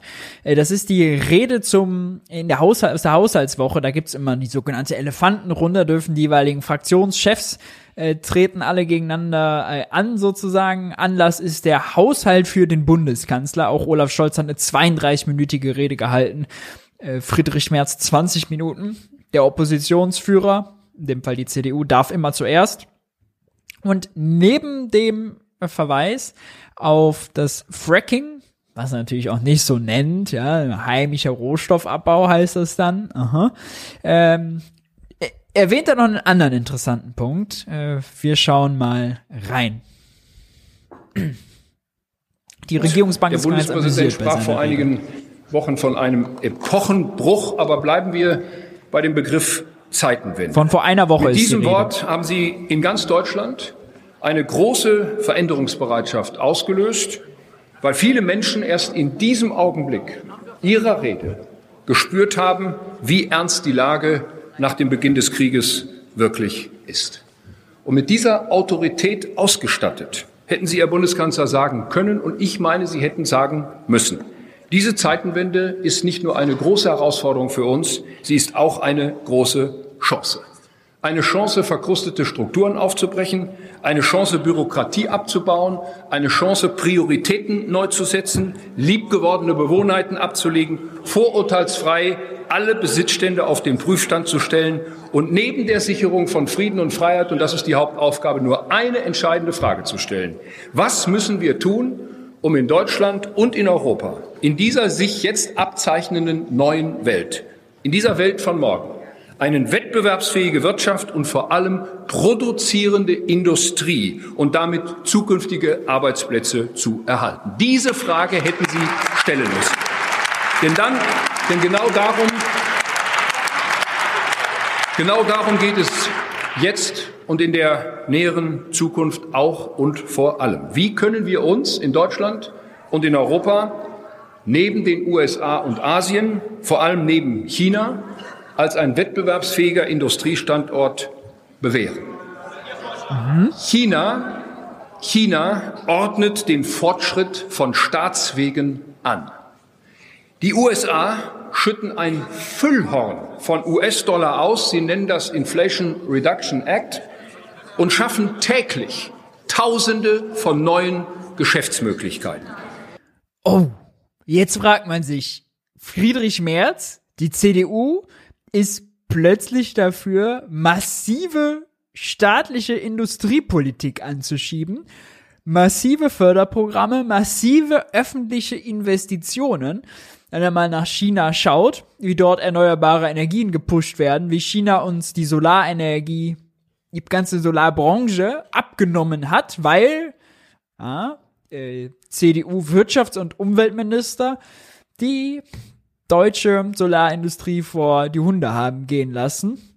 Da ist er plötzlich dafür. Die USA macht äh, fettes, fettes Ausgabenprogramm, um äh, in dem äh, Inflation Reduction Act, um Produktion zu Hause zu fördern, um unabhängiger zu werden. Äh, man fragt sich, ja, äh, wo schaut sich Friedrich Merz auf einmal was ab? Ja, ähm, ist man doch verwundert. Sie diskutieren und streiten immer noch um das Klein-Klein Ihres Koalitionsvertrages. Den hätten Sie, Herr Bundeskanzler, beherzt zur Seite legen müssen, um anschließend in diesem Land um Zustimmung zu werben für, für eine drastische Reduzierung unserer Bürokratie, für eine mutige Beseitigung des in unserem Land einzigartigen Unwesens der Verbandsklagen. Und das richtet sich insbesondere an die Grünen. Sie werden jetzt die Geister nicht mehr los, die Sie selbst gerufen haben, mit dem, was hier jetzt an Blockaden und an, und an Entscheidungshindernissen aufgebaut werden.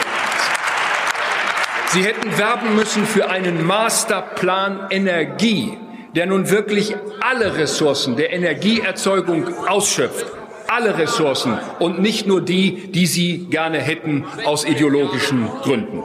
Ich füge hinzu für die Nutzung auch eigener Energievorkommen, die wir in Deutschland und in Europa doch nun mal unstreitig haben. Ich füge hinzu auch die Nutzung eigener Energievorkommen, die wir doch in Deutschland unstreitig haben.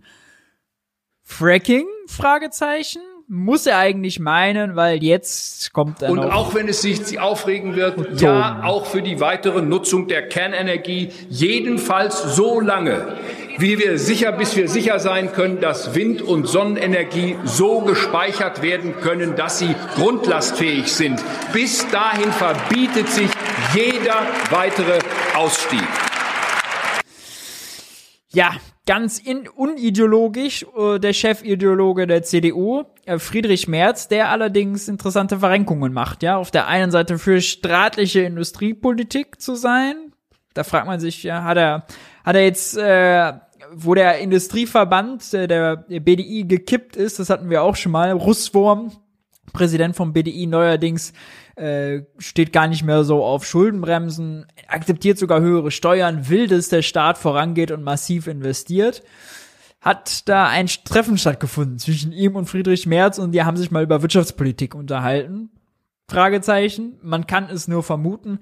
Auf der anderen Seite im Galopp mit FDP und AfD und eben mit dem Rückenwind der, des äh, SVR-Gutachtens auf Friedrich Merz für das Fracking. Olaf Scholz, wie gesagt, äh, dann darauf reagiert am 23.11. Äh, auch mit einer interessanten äh, Rede und die fängt gleich ziemlich pushy an. Wir hören mal rein. Äh, Olaf Scholz war äh, im Battle-Modus.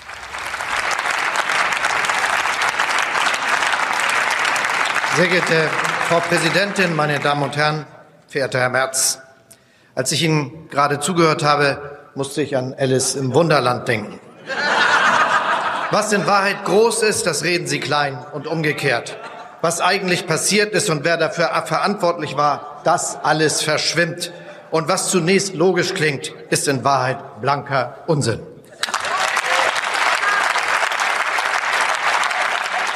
Gegröle im Bundestag, aber äh, kommen wir zu den ernsthafteren Debatten. Ähm, ab Minute 7. Und zugleich investiert diese Bundesregierung mit voller Kraft in moderne Infrastruktur und Digitalisierung, damit Deutschland nicht länger das Land der Funklöcher und der Schlaglöcher bleibt, das Land der kaputten Brücken und der verspäteten Züge. Ja, man könnte sich ja fragen, wer war eigentlich zuletzt Finanzminister? Wo wurde wenig investiert? Wer hat sich äh, darüber gefreut, in die Fußstapfen von Wolfgang Schäuble, Deutschlands wütigstem Sparkommissar, zu treten? Ach, das war auch Olaf Scholz. Oh, jetzt beklagt er sich auf einmal über den Investitionsstau und will ihn mit einer Rekordsumme angehen. 50 Milliarden im Haushalt. Boah, das klingt ja so viel. Wie viel ist? Ach, das ist, ach, das ist gar nicht so viel. Also sonst haben wir ah, vorher hatten wir sogar 72 äh, Milliarden einmal kurz äh, aufgrund eines Konjunkturprogramms, aber sonst kommt so der Trend von 35, 40, 45. Da ist die 50 nominal jetzt das höchste, allerdings auch bei höheren Preisen, ja, also Kaufkraft bereinigt, nochmal weniger als 50 Milliarden Investitionen im Haushalt und, und, und, bitte nicht vergessen, Arbeitgeber und Arbeitnehmerseite sind sich einig, dass wir eigentlich jedes Jahr 14 Jahre 50 Milliarden Euro mehr investieren müssten, nur um unsere Infrastruktur, die wir vernachlässigt haben, wieder hinzubekommen. Da reden wir noch nicht über große Fortschrittsinvestitionen. Ja, also diese 50 Milliarden, die sie als Rekordinvestitionen verkaufen, werden nicht reichen, um das, was er hier nennt, ja, Deutschland vom Land der, wie sagt er? Hören wir nochmal rein. Struktur und Digitalisierung, damit Deutschland nicht länger das Land der Funklöcher und der Schlaglöcher bleibt, das Land der kaputten Brücken und der verspäteten Züge. Genau, das Land nicht mehr länger bleibt. Diese Bundesregierung war es auch, die im Sommer mit dem 9-Euro-Ticket endlich frischen Wind in den öffentlichen Nahverkehr gebracht hat. Mhm.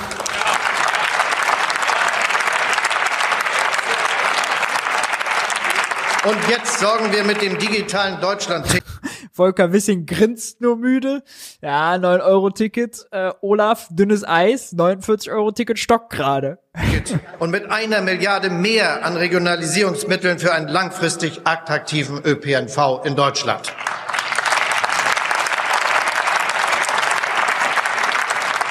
Diese Bundesregierung reformiert das Einwanderungsrecht und sorgt für bessere Ausbildungsangebote und Weiterbildungsmöglichkeiten für diejenigen, die hierzulande leben um so Schritt für Schritt die Lücke Millionen fehlender Fachkräfte zu schließen, die wir geerbt haben. Diese Bundesregierung räumt auf mit all diesen Versäumnissen und das trotz Ukraine-Krieg. Wer war noch mal vorher äh, Arbeitsminister? Hat er nicht hat er nicht seinen Job behalten? Hm? Kommt nicht aus der SPD? Trotz Pandemie, trotz Energiekrise, trotz gestörter Lieferketten und weltweiter Inflation.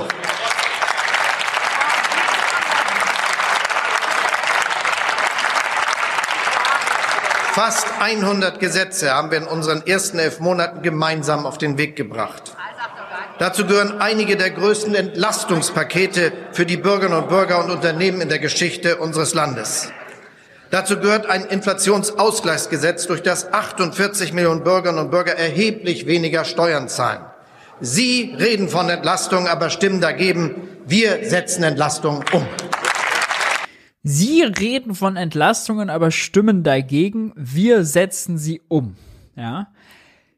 Den Satz einfach nochmal merken für Oppositionsanträge zu zum Beispiel gerechteren Steuern oder Entlastungen, die dann aus der Koalitionsfraktion permanent abgelehnt werden mit ganz viel Fraktions- und Koalitionsdisziplin.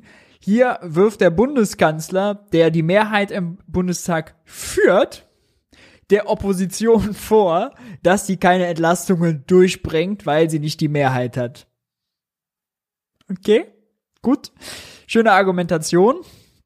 Ähm, wir gehen deshalb von Olaf Scholz weg hin zu Christian Lindner. Christian Lindner hat natürlich auch geredet. Äh, das lässt er sich ja nicht nehmen als Finanzminister. Äh, stellt er sozusagen den Haushalt, äh, wenn der Haushaltswoche ist dienstags, schwingt er die erste Rede und dann am Ende der Woche nochmal die Abschlussrede. Wir gehen. Kapitänsbinde angezogen, um diesem Land mit diesem Haushalt Politiker gibt in diesen schwierigen Zeiten. Gewissermaßen haben die Haushaltspolitiker die Kapitänsbinde angezogen, um diesem Land mit diesem Haushalt Orientierung zu geben. Und die Richtung ist klar. Wir bewältigen die Krise, aber wir vernachlässigen die Zukunftsaufgaben dieses Landes dabei nicht.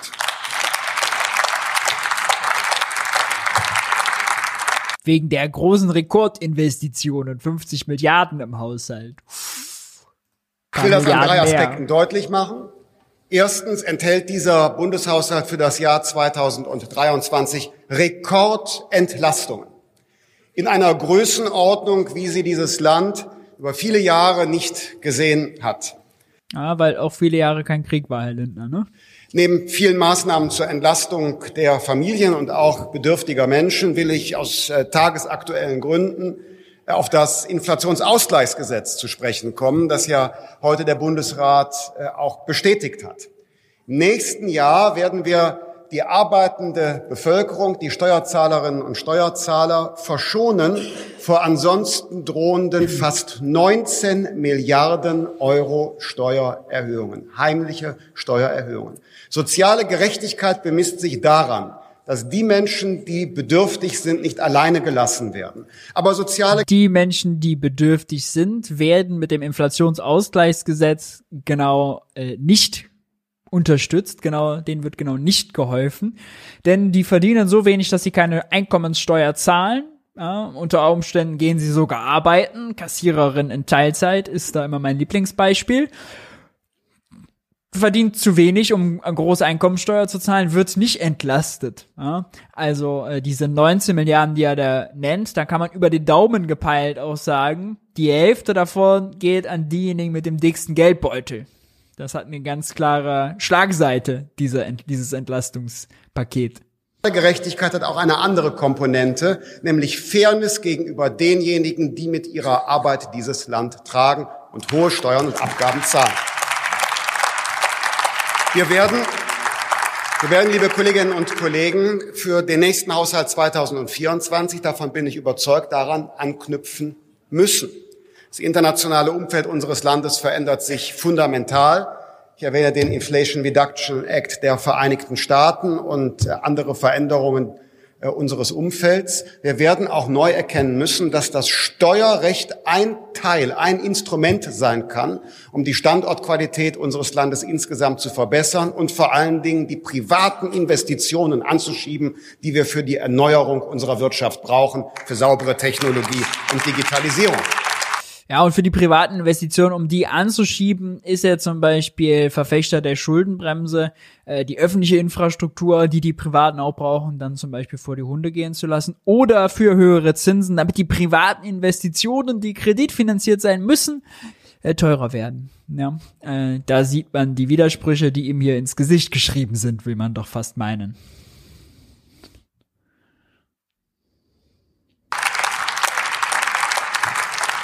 Denn einen zweiten Aspekt, Rekordinvestitionen.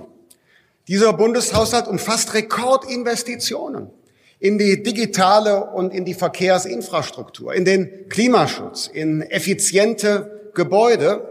50 Milliarden Euro stehen im Etat zur Verfügung. Hinzu kommen die Mittel aus dem Klima- und Transformationsfonds. Für die Ertüchtigung der Bundeswehr haben wir ein Sonderprogramm von 100 Milliarden Euro aufgelegt. Verehrte Anwesende, liebe Kolleginnen und Kollegen, die Herausforderung ist in Deutschland nicht mehr, öffentliche Mittel bereitzustellen, Kapital bereitzustellen für Zukunftsaufgaben. Das hat sich verändert. Diese Koalition hat haushaltspolitisch alle Voraussetzungen geschaffen für die Gewinnung unserer Zukunft. Die Aufgabe liegt jetzt woanders. Diese Mittel müssen tatsächlich genutzt werden. Und dafür brauchen wir andere, schnellere Planungs- und Genehmigungsverfahren und auch schnellere, effizientere Beschaffungsvorgänge bei den Streitkräften, damit das, was im Haushalt steht, auch tatsächlich in der Praxis das Leben der Menschen verbessert. Rhetorisch 1a kann man bei Lindner immer nur den Hut ziehen. Inhaltlich, was, wo man nicht gegen sein kann, ich möchte allerdings ergänzen, dass wir uns mehr öffentliche Investitionen leisten könnten, auch mehr Beträge da sozusagen, mehr Zahlen entstehen könnten. Denn wir haben ja immer noch rund vier Millionen Menschen, die einen Job, Vollzeitäquivalent, einen Job suchen, aber keinen finden. Diesen Menschen muss man mobilisieren, könnte man mobilisieren. Das sind Ressourcen, das sind Arbeitskräfte, die man nutzen kann.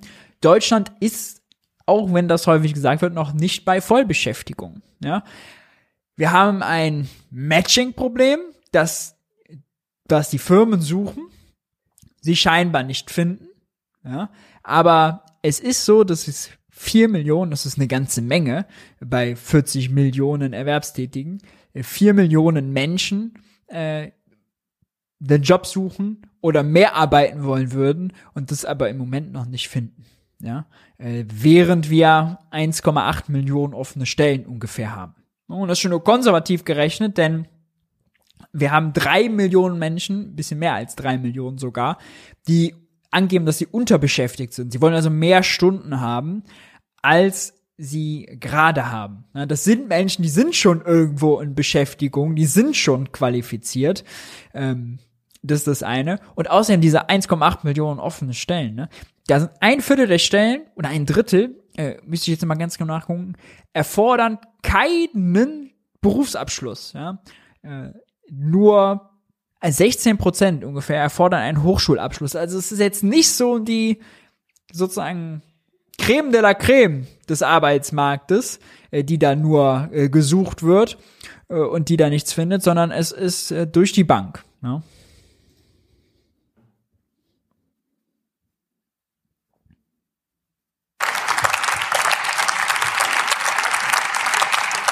Und zum Dritten, liebe Kolleginnen und Kollegen, äh, mit äh, diesem Bundeshaushalt kehren wir zurück zur Schuldenbremse.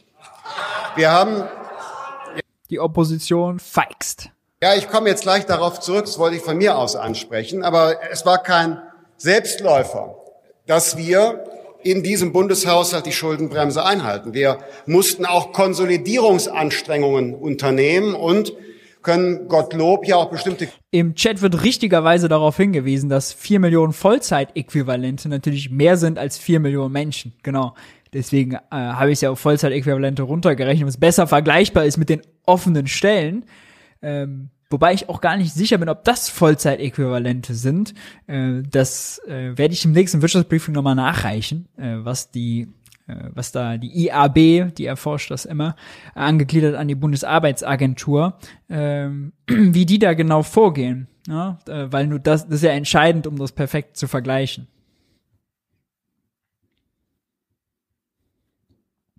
krisenbedingte Ausgaben jetzt beenden. Ich nenne als ein Beispiel etwa äh, die Corona-Testverordnung und die Corona-Impfverordnung. Beide werden äh, noch, äh, beziehungsweise die äh, Testverordnung bis äh, Ende Februar des nächsten Jahres äh, finanziert, sind noch einmal für den Dezember, Januar und Februar gut 1,2 Milliarden Euro, aber dann läuft das aus. Wir wissen noch nicht genau, wie die weitere Entwicklung ist, aber Stand jetzt bei den jetzigen Erwartungen zur Entwicklung der Pandemie können wir sagen, dass mindestens für den Bundeshaushalt der erste Dritte 2023 gewissermaßen der haushaltspolitische Freedom Day ist. Also Konsolidierungsanstrengungen haben wir vorgenommen. Aber dennoch, liebe Kolleginnen und Kollegen, sollten wir uns nicht zu sehr rühmen, dass wir die Schuldenbremse erreicht haben. Denn wir werden im nächsten Jahr unverändert gesamtstaatlich ein enormes Defizit haben.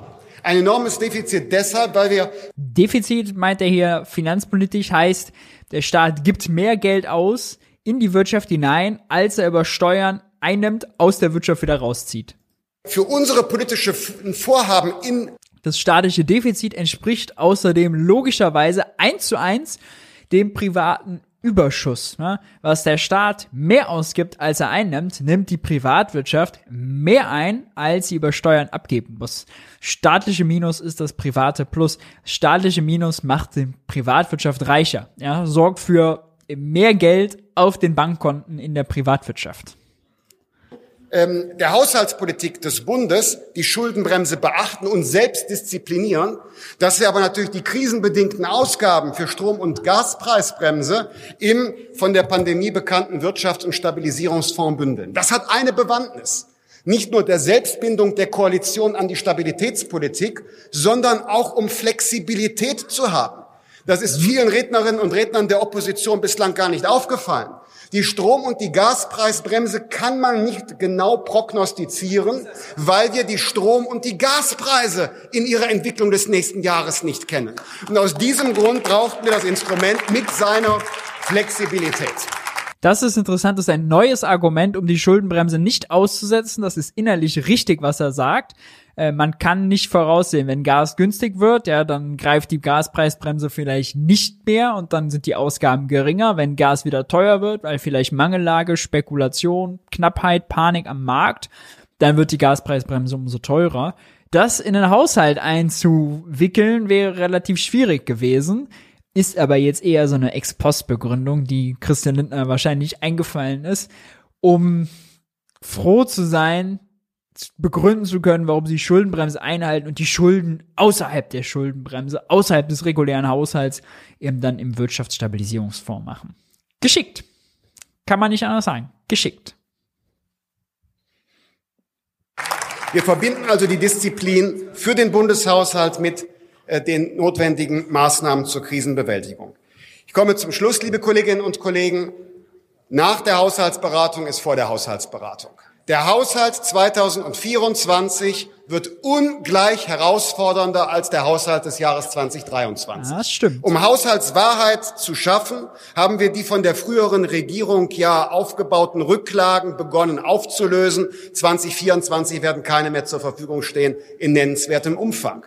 Wir werden unser Ambitionsniveau steigern müssen bei Klimainvestitionen. Wir werden unser Ambitionsniveau steigern müssen bei der Digitalisierung und bei der Verbesserung der Wettbewerbsfähigkeit der deutschen Wirtschaft. Der Haushalt 2024 wird noch herausfordernder als dieser. Wir haben also keine Alternative. Wir müssen weiter mutig bleiben. Wir müssen weiter mutig bleiben, heißt so viel wie, äh, liebe Minister und Ministerinnen auf der Regierungsbank, ich komme jetzt gleich zu euch, setzt mich dahin und äh, macht euch mal darauf gefasst, eure Budgets werden gekürzt. Und zwar wahrscheinlich sogar mächtig gekürzt, denn 2023 konnte Lindner nur formal die Schuldenbremse einhalten, weil er eben diese Rücklage, die er erwähnt hat, aufgebraucht hat. Das sind 40 Milliarden, äh, die irgendwann mal in den Haushalten eingebucht waren, aber nicht wieder sozusagen ausgebucht wurden. Ne? Also Puffer ist jetzt nicht Geld, was wirklich aufgenommen wurde und irgendwo auf einem Konto lag, sondern im Haushalt nennt sich das dann Kreditermächtigungen. Also man hat sich irgendwann mal äh, quasi herausgenommen, freigeben lassen vom Parlament, dass man äh, das ausgeben darf, äh, in Zukunft dafür äh, Schulden machen darf, aber hat das nicht genutzt. Ja, das war mal eine Asylrücklage, die wurde umgewidmet in eine allgemeine Rücklage und die hat Lindner jetzt aufgebraucht, um formal die Schuldenbremse einzuhalten. Das sind 40 Milliarden, die er jetzt nicht ko konsolidieren, also nicht irgendwie rausstreichen musste aus dem Haushalt. Muss er aber 2024. Wo? Wir werden sehen. Er hat ja gesagt, wir müssen ambitioniert bleiben bei Klima, bei Digitalem. Ja. Schön und gut. Aber wenn gleichzeitig gekürzt werden muss, wo und wie denn? Äh, deswegen 23 war noch easy für Lindner, die Schuldenbremse einzuhalten. 24 wird der, die wahre Herausforderung. Ja. Wir gehen im Parlament ein bisschen nach links und zwar zu den Grünen. Thilo hatte im Moment bei Junge Naiv, ja, aus allen Rohren wird äh, Content gefeuert. Äh, Thilo hatte zum Gast Katharina Beck, finanzpolitische Sprecherin der Grünen. Äh, an der Stelle, äh, lasst mich kurz nochmal erwähnen, also Junge Naiv mit den ganzen Formaten gibt's natürlich nur dank eurer Unterstützung. Äh, ihr wisst, wie ihr Junge Naiv unterstützen könnt. Wenn nicht, jetzt eingeblendet oder unten in der Videobeschreibung die Details dazu. Wer das macht mit Beiträgen von über 20 Euro, der wird namentlich verewigt im Abspann eines jeden Videos. Alle, die Jungen Naiv unterstützen, haben aber den Dank äh, des ganzen Teams sicher. Tilo hatte Katharina Beck, finanzpolitische Sprecherin der Grünen, bei sich. Und es ging ums Thema Ungerechtigkeit. Und jetzt erinnert euch nochmal an das, was Olaf Scholz gesagt hat. Olaf Scholz hat als Regierungschef der Opposition vorgeworfen, sie würde nicht für Entlastungen sorgen. Tilo spricht jetzt Katharina Beck darauf an, dass sie ja für Gerechtigkeit ist, aber ist das so richtig mit dem Abstimmungsverhalten von ihr im Bundestag nicht so übereinstimmt? Wir hören mal rein. Du warst ja auch vor deiner Zeit im Bundestag in der Bundesarbeitsgemeinschaft Wirtschaft und Finanzen. Mhm. Ähm, da habt ihr euch ja dann am Ende auch kurz vor der Wahl, also vor dem Wahl, Wahlprogramm und so weiter geeinigt, ihr wollt keine Vermögensteuer, ihr wollt aber eine Vermögensabgabe. Und, mhm. und selbst du an, auf deiner eigenen Webseite, wo du über deine Werte sprichst, mhm. Gerechtigkeit, mhm. steht, da schreibt Katharina, eine Anhebung vermögensbezogener Steuern. Mhm. Und das Spitzensteuersatz auf sehr hohe Einkommen. Mhm. Denn die Schere zwischen Arm und Reich mhm. in Deutschland ist im europäischen Vergleich am größten. Und äh, du schreibst auch, das Thema der gerechten Verteilung ist mir unfassbar wichtig. Ja. Ich mache mir große Sorgen um das immer so weitere Auseinandergehen der Schere zwischen Arm und Reich. Mhm. Das ist ja lustig, ne? Also dann kommt vor ein paar Wochen eine Abstimmung mhm. zur Vermögensabgabe für Multimillionäre und Milliardäre. Ja. Also das, was du in deiner Bundesarbeitsgemeinschaft erarbeitet hast, was du ja. selber forderst. Dann gucke ich mhm. rein, wer denn da für gestimmt hat. Mhm. Bei den Grünen niemand, sondern alle haben dagegen gestimmt. Mhm. Und auch Katharina Beck. Mhm. What the fuck? Mhm. What the fuck? Ja. What the fuck? Das ist eine ganz schwierige Abwägungsentscheidung in so einem Moment. Also einmal muss man auch an der Stelle sagen, dass der Antrag von der Linken, so hätte man das nicht umsetzen können. Ja, wie die das geschrieben Hättest du haben. ändern können? Hättest du abändern können oder hättet nee, ihr abändern nein, können? das geht dann nicht. Also es geht dann um eine Abstimmung. Kannst du das so beschließen, dass es gesetzt wird? Konnte man an der Stelle technisch nicht machen. Aber wir reden konnte man nicht so abstimmen, weil sie sagt, das muss man dann so abstimmen, dass es gesetzt wird. Kleiner Faktencheck. Der Antrag, der im Bundestag war, sah so aus. Ah, ihr könnt ihn hier sehen. Oh, hey, ihr könnt ihn nicht sehen. Moment. Ah, das ist hier immer so nervig. Dum, dum, dum, Wir gehen ein bisschen rüber. So, ein Einseiter. Ganz kurz. Einmalige Vermögensabgabe für Multimillionäre und Milliardäre. Im Feststellungsteil steht nur ein bisschen bla bla. Schon die Corona-Krise war für viele eine finanzielle Belastung. Jetzt sind viele mit Nöten konfrontiert. Also sollten doch diejenigen, die den größten Puffer haben, äh, sich sozusagen beteiligen. Daher braucht es eine einmalige Vermögensabgabe nach Vorbild des Lastenausgleichs. Okay. Forderung na, das ist alles eh bla bla, völlig egal. Forderungsteil. Der Deutsche Bundestag, und darüber wird dann abgestimmt, der Deutsche Bundestag fordert die Bundesregierung auf, einen Gesetzentwurf vorzulegen, der eine einmalige Vermögensabgabe für Multimillionäre und Milliardäre gemäß Artikel 106 Absatz 1 Nummer 5 des Grundgesetzes vorsieht und sich am Vorbild des Lastenausgleichs orientiert.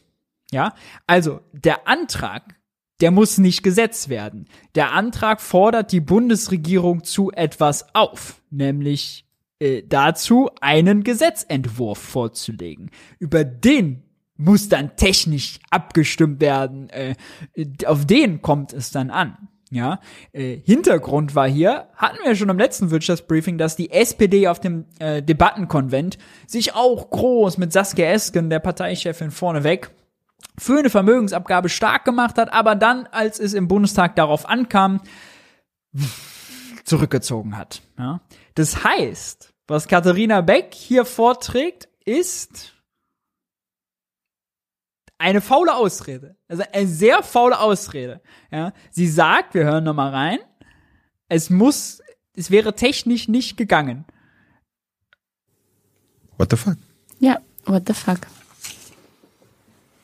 Das ist eine ganz schwierige Abwägungsentscheidung in so einem Moment. Also einmal muss man auch an der Stelle sagen, dass der Antrag von der Linken, so hätte man das nicht umsetzen können. So hätte man das nicht umsetzen können. Die Regierung hätte keinen Gesetzentwurf erarbeiten können, heißt das also. Ja, wie die das geschrieben Hättest du haben. ändern können. Hm? Hättest du abändern können oder hättet nee, ihr abändern nein, können? Nein, das geht dann nicht. Also es geht dann um eine Abstimmung. Kannst du das so beschließen, dass es gesetzt wird? Nein, das ist auch falsch. Es geht nicht um eine Abstimmung, muss man, das kann man das so beschließen, dass es Gesetz wird. Konnte man an der Stelle technisch nicht machen. Aber wir reden ja jetzt gerade nicht über diese technischen Feinheiten, sondern wir Technische Feinheiten nennt man das. Äh, ich würde sagen, faule Ausrede. Reden darüber, dass ich gegen etwas gestimmt habe, was ich eigentlich gut finde. Wofür du absolut bist. So, und äh, das ist Übrigens noch eine Wahrscheinlich für das war dir vorhin, das war dir vorhin so übrigens nicht eingefallen, ne? Hm? Was das war dir vorhin, du hast vorhin nur das Beispiel mit der Übergewinn. Mit der Übergewinnsteuer und das war das zweite, was ich auch im Kopf hatte. Oh Gott, Aber das ist ja die Frage, wie viele Schmerzen fügt man sich selber zu in mhm. einem solchen äh, Gespräch. Ähm, nö, das ist mir sehr, sehr bewusst. Ähm, ich habe an dem Tag eine äh, fünfminütige Rede gehalten, in dem ich genau beschreibe, warum ich möchte, dass wir diese Themen aus der Tabu-Ecke in die Gestaltungsecke bringen. Du musst wissen, wir sitzen als Grüne zwischen der SPD und der FDP. Wir haben eine Regierung. Und wenn ich dem Vorschlag von der Linken, wenn wir alle zustimmen, dann platzt diese Regierung. Da kann man ja drüber nachdenken und sagen, oh, pff, super. ich denke das nicht so, weil ich der Überzeugung bin, dass wir im Moment uns überhaupt keine Regierungskrise leisten können. Ähm, es war für mich trotzdem nicht einfach, äh, dem nicht zuzustimmen. Aber was ich gut fand, war, dass ich die Chance hatte, im Bundestag die Zahlen, die ich ja auch mit der Bundesarbeitsgemeinschaft erarbeitet habe, nochmal vorzutragen und dafür zu werben. Und es sind schöne Dinge passiert. Ähm es sind schöne Dinge passiert. Wir haben im Bundestag, wo wir als Vertreter des Volks zusammengekommen sind, durfte ich meine Zahlen, die wir erarbeitet haben, nochmal vor äh, tragen. Es klingt so ein bisschen wie äh, der Student, der in die Lesezirkel kommt und sagt, ah, ich habe ein Buch gelesen, zusammengefasst, das darf ich jetzt nochmal vortragen. Äh, meine Abstimmung, Abstimmung im Bundestag ist ja alles, alles nur Formalität. Na, Abstimmen ist egal, kommt ja nicht drauf an. Die Frage ist, was wird da debattiert? Ja, wie kann man das denn mal da gemütlich besprechen in Illustra-Runde und kann man dann mal die, die, die Zahlen und die, was er erarbeitet, wird immer vortragen. Ja, darauf kommt es an. So schöne Dinge sind da passiert. Ah, da waren, das waren wirklich schöne Dinge, die da passiert sind. Also das war, ja, ein Schlag ins Gesicht für alle, die irgendwie an Gerechtigkeit glauben und daran, dass, äh, dass im Parlament man an das glauben kann, was da gesagt wird. Ja, das war ein Schla das ist doch kein schönes Ding, was da passiert ist. Ähm, wenn man nämlich nicht ähm, mit einer Rhetorik reingeht, mit alle Reichen sind doof, was manche tun und äh, wenn wir schon eine faule Ausrede mal nehmen, wie zum Beispiel, man konnte den Antrag nicht umsetzen, ja, Wahrscheinlich, weil man der Regierung nicht zutrauen kann, dann wäre es ja ehrlich, aber sowas nicht gemeint, sondern es war eine faule technische Ausrede. Da das nicht reicht, nehmen wir noch einen Strohmann dazu, nämlich es wird immer gesagt, alle Reichen sind blöd. Der, der Satz hätte auch eins zu eins von der CDU kommen können. Äh, der kommt wahrscheinlich morgen, wenn es um die Erbschaftssteuer geht. Oh, doch bitte nicht, bitte nicht alle Reichen blöd finden. Ja.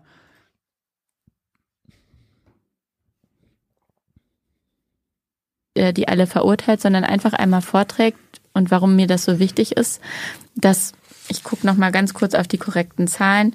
Die obersten 0,1 Prozent, also nur 63.000 Personen mehr Vermögen haben als die unteren 80 Prozent. Wenn man sich anguckt, wie solche Ungleichheit und Deutschland hat im Vermögensverteilung die zweithöchste Ungleichverteilung mhm. ähm, in Europa.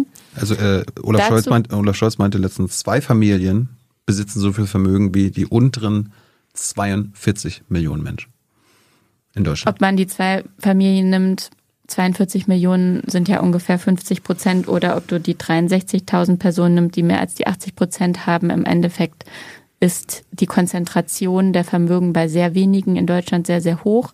Noch dazu, wenn man sich ähm, gewahr wird, wenn Olaf Scholz sagt, 52 Millionen zusammen haben, 40 Prozent der Deutschen haben einfach gar nichts. Yep. Null.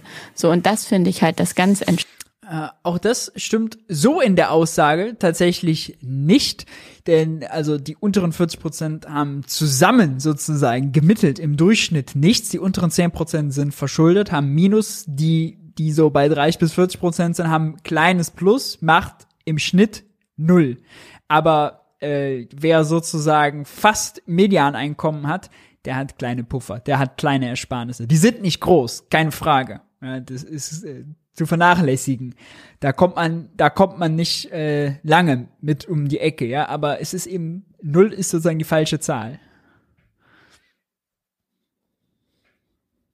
Entscheidende, ähm, dass einfach unten überhaupt nichts ist und unten geht ja ganz doll rein bis in die Mitte und oben extrem doll konzentriert. Und da wollt ihr nichts machen. Ich würde da sehr gerne was Aber machen. Aber ihr als Koalition. Ihr habt euch geeinigt, dass ihr da nichts machen wollt, obwohl das demokratiegefährdend ist. Wir hatten jetzt Soziologinnen aller Art hier, mhm. äh, Ökonominnen sagen mhm. das. Richtig. Also unsere Demokratie wird durch die Konzentration von Lad Vermögen doch mal gefördert. jemanden von der FDP ein. Ja, die leugnen ja das Problem. Das naja, das, das geht ja halt nicht so gut. Und das ist die auch leugnen, halt dass Kapital Macht ist. Das ist halt ein Punkt, naja, im Endeffekt bitte diskutier das mit denen, ja? Ähm, nee, ich, ich, ich, wollte, was ich eigentlich. Ich möchte dir nur sagen, wenn du hier. Hat, hat wehgetan, ich weiß. Nein, nein, nein. Das habe ich jetzt genug gesagt wahrscheinlich. Aber wenn du hier ähm, beschreibst, dass ich da stehe, haben große Lust, diddle, diddle, diddle, dann ist das von mir ein Versuch, in einen Dialog zu kommen mit Personen, mit einem Koalitionspartner, der teilweise anders auf die Dinge schaut. Ja?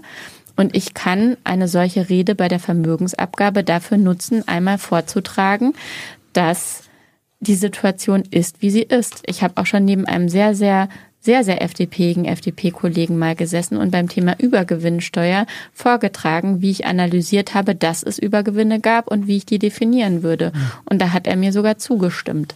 Und das ist meine Theory of Change, zu versuchen, immer wieder zu überzeugen. Und ich habe diese Rede gehalten und ich habe abends von einem CDU-Kollegen gehört, äh, der mir gesagt hat, ah, du bist doch die Katharina Beck, ne? Ich so, ja. Also ja, ich habe deine Rede heute gehört. Dann habe ich sogar Kollegen angerufen, weil ich das so gut fand. Und du kannst dir sicher sein, die Rede war nicht deswegen gut, weil ich irgendwie den Mund geredet habe, dass man nichts tun muss, sondern ich habe dafür geworben, dass man was tun muss. Aber unter Berufung auf die Fakten, um den Zusammenhang aufzuzeigen, wie sehr das die Demokratie erodiert. Weil im Bundestag, das muss ich einmal noch kurz sagen, im Bundestag kommt man ganz schwer nur auf dieses analytisch nüchterne Level runter. Es wird ganz viel einfach nur sich politische Interessensvertretung vorgeworfen. Und es ist mein genuines Interesse, da einen Schritt weiter zu kommen und dass wir uns wieder mehr an der Evidenz und dessen, wie es in der Gesellschaft ist, wirklich orientieren. Und da versuche ich einen Beitrag zu leisten. Und ich verstehe voll und ganz, dass es total komisch aussieht, dass bei mir eine rote Punkt äh, da ist bei der Vermögensabgabe. Das, das ist der Punkt. Ich. Warum hast du, du hättest ja, du hast ja, du hast ja vier Möglichkeiten gehabt bei dieser Abstimmung. Du hättest mit Ja stimmen können, du hättest mit Nein stimmen können, mhm. du hättest sie enthalten können mhm. oder nicht abgeben. Mhm. Warum hast du mit Nein gestimmt und dich nicht zumindest enthalten? Weil jetzt mhm. kann jeder sagen, ja, die Katharina Beck, die sagt das eine und macht das andere. Das ist eine mhm. Lügnerin. Mhm. Warum, ja, warum hast du dich nicht enthalten? Du kannst natürlich dabei bleiben oder versuchen nachzuvollziehen, was ich äh, beschrieben habe. Was wäre so schlimm gewesen, wenn du dich enthalten hättest? Dann hättest ich finde, man muss auch mal Mitleid mit so Abgeordneten haben. Die haben wirklich ein schweres Leben, ja, dass sie dagegen ihre Überzeugungen reden halten müssen. Das ist wirklich ein ich schweres Los. Also jetzt nicht quasi selbst überführt. Wenn ich mich enthalte, ja. kann es sein, dass es dann im Endeffekt theoretisch mehr Ja-Stimmen gibt als Nein-Stimmen und dann die Koalition platzt. Das war da absehbar. Es gab nur 39 Ja-Stimmen. Du musst doch ein bisschen kant kantianisch gucken, ja? Nee, es Wenn gab meine Handlung. Es gab nur 35 Ja-Stimmen von mhm. 736 mhm. abgegeben. Dann waren noch nicht mal mehr alle Linken da, ne? Ja. Und haben dafür gestimmt. Warum hast du nicht? Also die Gefahr bestand ja realistisch gar nicht. Ihr habt ja gewusst, dass alle der anderen dagegen sind. Also erst ja, die Gefahr, dass die AfD und die FDP zustimmen oder die CDU zustimmen, ah, die war, die war groß. Ja. Sorry, FDP ja nicht. Äh, AfD und CDU sind ja dann die Opposition noch. Ja, man kennt's. Das wäre für die, das wäre, ja, das, mh, mm, das wäre sehr wahrscheinlich gewesen. Erstens hätte ich für diesen konkreten Antrag wirklich sein müssen, dass er so gesetzt wird. Mhm. Das konnte ich nicht sein. Zweitens. Nochmal die faule Ausrede nochmal aufgewärmt. Der Antrag, dass er so gesetzt wird das Gesetz hätte bedeutet, liebe Regierung, macht einen Gesetzentwurf. Das ist kein Gesetz. Das war auch kein. Es gibt auch, das ist auch mal formal schon falsch. Es ist ein Antrag. Ein Antrag ist im Bundestag schon formal was anderes als ein Gesetzentwurf. Ja, auch die Opposition kann einen Gesetzentwurf schreiben und einbringen und darüber abstimmen lassen. Anträge sehen vor, dass man den Gesetzentwurf eben äh, beauftragt sozusagen. Ja, also wirklich schon formal komplett falsch.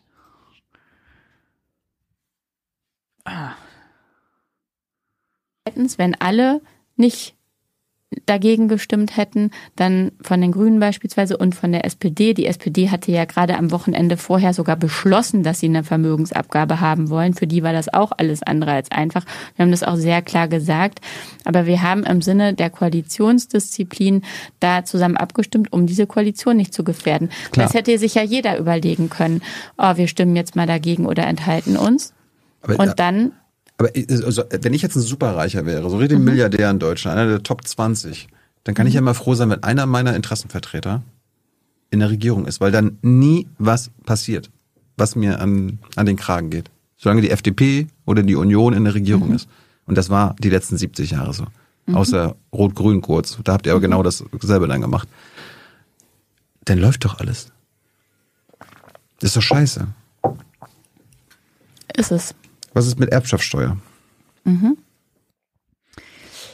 Erbschaftssteuer, ähm, nehmen wir auch noch mit. Äh, wir spulen ein kleines bisschen vor. Denn darüber wird morgen im Bundestag diskutiert. Ja, äh, ich hatte das ja schon. Äh, ich mich hier nicht auf eine Zahl. Und äh, Tilo äh, würde gerne von dir wissen, was für einen effektiven Steuersatz sie denn wollen würde, der halt größer ist als die zwei Prozent, die man im Moment hat, wegen der ganzen Schlupflöcher. Festgeben, lieber Warum? Thilo Jung. Weil ich Wer, das noch nicht, nicht final durchdacht habe. Ich mache jetzt seit einem Jahr Krisenfinanzen. Du, du, du, nee, nee, du beschäftigst dich seit Jahren ich beschäftige, in der Bundesarbeitsgemeinschaft ja, Wirtschaft und Finanzen ja, damit. Und weißt du, was man da alles angucken da muss? Da kommt ihr nie auf die Zahl. Flat-Text, doch, wir haben auch damals über eine Zahl diskutiert. Aber wenn ich erzähl, du bist doch in der Öffentlichkeit. Du weißt doch, wenn du einmal eine Zahl sagst, dann wirst du immer darauf festgenagelt. Und diese Zahl hängt total davon ab, ob wir den Steuertarif progressiv ausgestalten, ob wir ihn Flat Tax machen, wie wir mit Freibeträgen arbeiten, wie wir mit Stundungsregelungen arbeiten. Diese Zahl wäre total irreführend. Ich bin aber definitiv dafür, dass wir es erhöhen und dass wir Dinge abbauen, wie, dass wenn du wenig vererbst, du mehr im Endeffekt zahlst, als wenn du viel vererbst, dass wir Ungerechtigkeiten, wie wenn du 300, über 300 Wohnimmobilien vererbst, dann wird das auf einmal als Betriebsvermögen gewertet und dann kommst du in diese Möglichkeit, das komplett zu umgehen. Wir haben super viele Probleme, die wir angehen müssen und die eine Zahl wäre sehr einfach ist sie aber nicht. Es kommt auf ganz viele Parameter. Das, das habe ich verstanden. In der heutigen Erbschaftssteuersituation ist es ja auch nicht eine Zahl. Du kannst nur am nee, Ende. Du kommst am Ende auf einen effektiven Satz, genau. Der effektive Satz. Durchschnittssatz. Und den, den wollte ich wissen. Selbst den traust du dir nicht zu sagen. Ich meine, wie gesagt, 3100 Milliarden werden vererbt die, die nächsten Jahre immer noch. Mhm. Wie viel willst du da, wie viel sollte, sollte der Staat von Nein, haben? das werde ich nicht sagen hier. Was willst du denn sagen? Willst du irgend, irgendwas? Wie, wie kann das sein, dass Eine du nicht Zahl? Sagst? Ich möchte keine Zahl sagen. Gehören Betriebsvermögen bei Erbschaft mit rein? Veronika Grimm war, war gestern, ist sofort rot geworden, also meinst mhm. du ja Erbschaftssteuer und dann, aber Betriebsvermögen müssen ausgenommen werden. Was damit? Nee. Ähm, da gibt es eine wunderschöne Regelung, die ich gemeinsam mit ähm, Udo Philipp, der jetzt Staatssekretär im äh, BMWK ist, entwickelt habe, als wir zusammen diese Bundesarbeitsgemeinschaft Wirtschaft und Finanzen ähm, geleitet haben. Und zwar ähm, die Investitionsregel. Und dann kannst du das Betriebsvermögen vererben und so lange die Zahlung der Erbschaftssteuerstunden immer wieder aufschieben, bis du anfängst, das dann auszuzahlen als Gewinne oder mhm. eben als äh, Dividenden auszuzahlen. Solange du reinvestierst in den Betrieb und ihn erhältst, kannst du das aufschieben und du kannst es auch ratenweise abbezahlen. Also da gibt es ja Lösungen, gut damit umzugehen. Und äh, dafür bin ich. Aber es, es gibt schon ein Problem, wenn du irgendwie ein Unternehmen erbst und das ist sehr viele Millionen Euro wert und dann musst du darauf einen gewissen Steuersatz, der im zweistelligen Bereich liegen sollte, ähm, erheben, abgeben und äh, so, und dann musst du halt liquide sein in der Stelle, um das zu bezahlen. Und es gibt die Fälle, dass du es nicht bist. Im Moment äh, kriegst du dann einfach womöglich die Steuer erlassen. Ich würde sagen, nee, wir machen das mit Stundungen und Raten und sehr großzügig, auch über einen sehr großen Zeitraum, um auch die Wirtschaftskraft in Deutschland zu erhalten. Ich habe jetzt gehört, Katharina Beck kann sich einen Steuersatz zwischen 10 und 99 Prozent vorstellen. Zweistellig. Der Herr äh, Jung kann Mathe. Betriebsvermögen, das fand ich nochmal interessant, weil Veronika hat mich da gestern getriggert. Das wird vor allem spannend sein, weil es ja FDP und CDU nochmal ja, plädieren jetzt für höhere Freibeträge und der Deal wäre ja wirklich jetzt zu sagen, gut, wir machen höhere Freibeträge, dafür schaffen wir diese Privilegien ab. Das würde auch den effektiven Steuersatz nach oben ziehen, ganz ohne die sozusagen formalen nominalen Steuersätze zu verändern. Jetzt kommt noch mal was Interessantes zum Betriebsvermögen, weil auch da ist die Debatte wird die geführt wie von einem FDPler, dass nämlich Betriebsvermögen, wenn das besteuert wird, dass es dann verschwindet, dass es dann weg ist, dass es dann tot ist, dann gibt's den Betrieb nicht mehr. Ja, so hört sich das immer an. Äh, wir hören aber noch mal kurz in die Frage rein. Von Tilo. Das habe ich nochmal nachgelesen. Äh, ne, also das soll ausgenommen werden bei der Erbschaft, bei dem Vermögen. Das ist interessant. Privatvermögen, äh, habe ich gelesen, in der Form von Aktien, Immobilien und Autos machen einen hohen Anteil am Gesamtvermögen der gehobenen Mittelschicht aus. Mhm.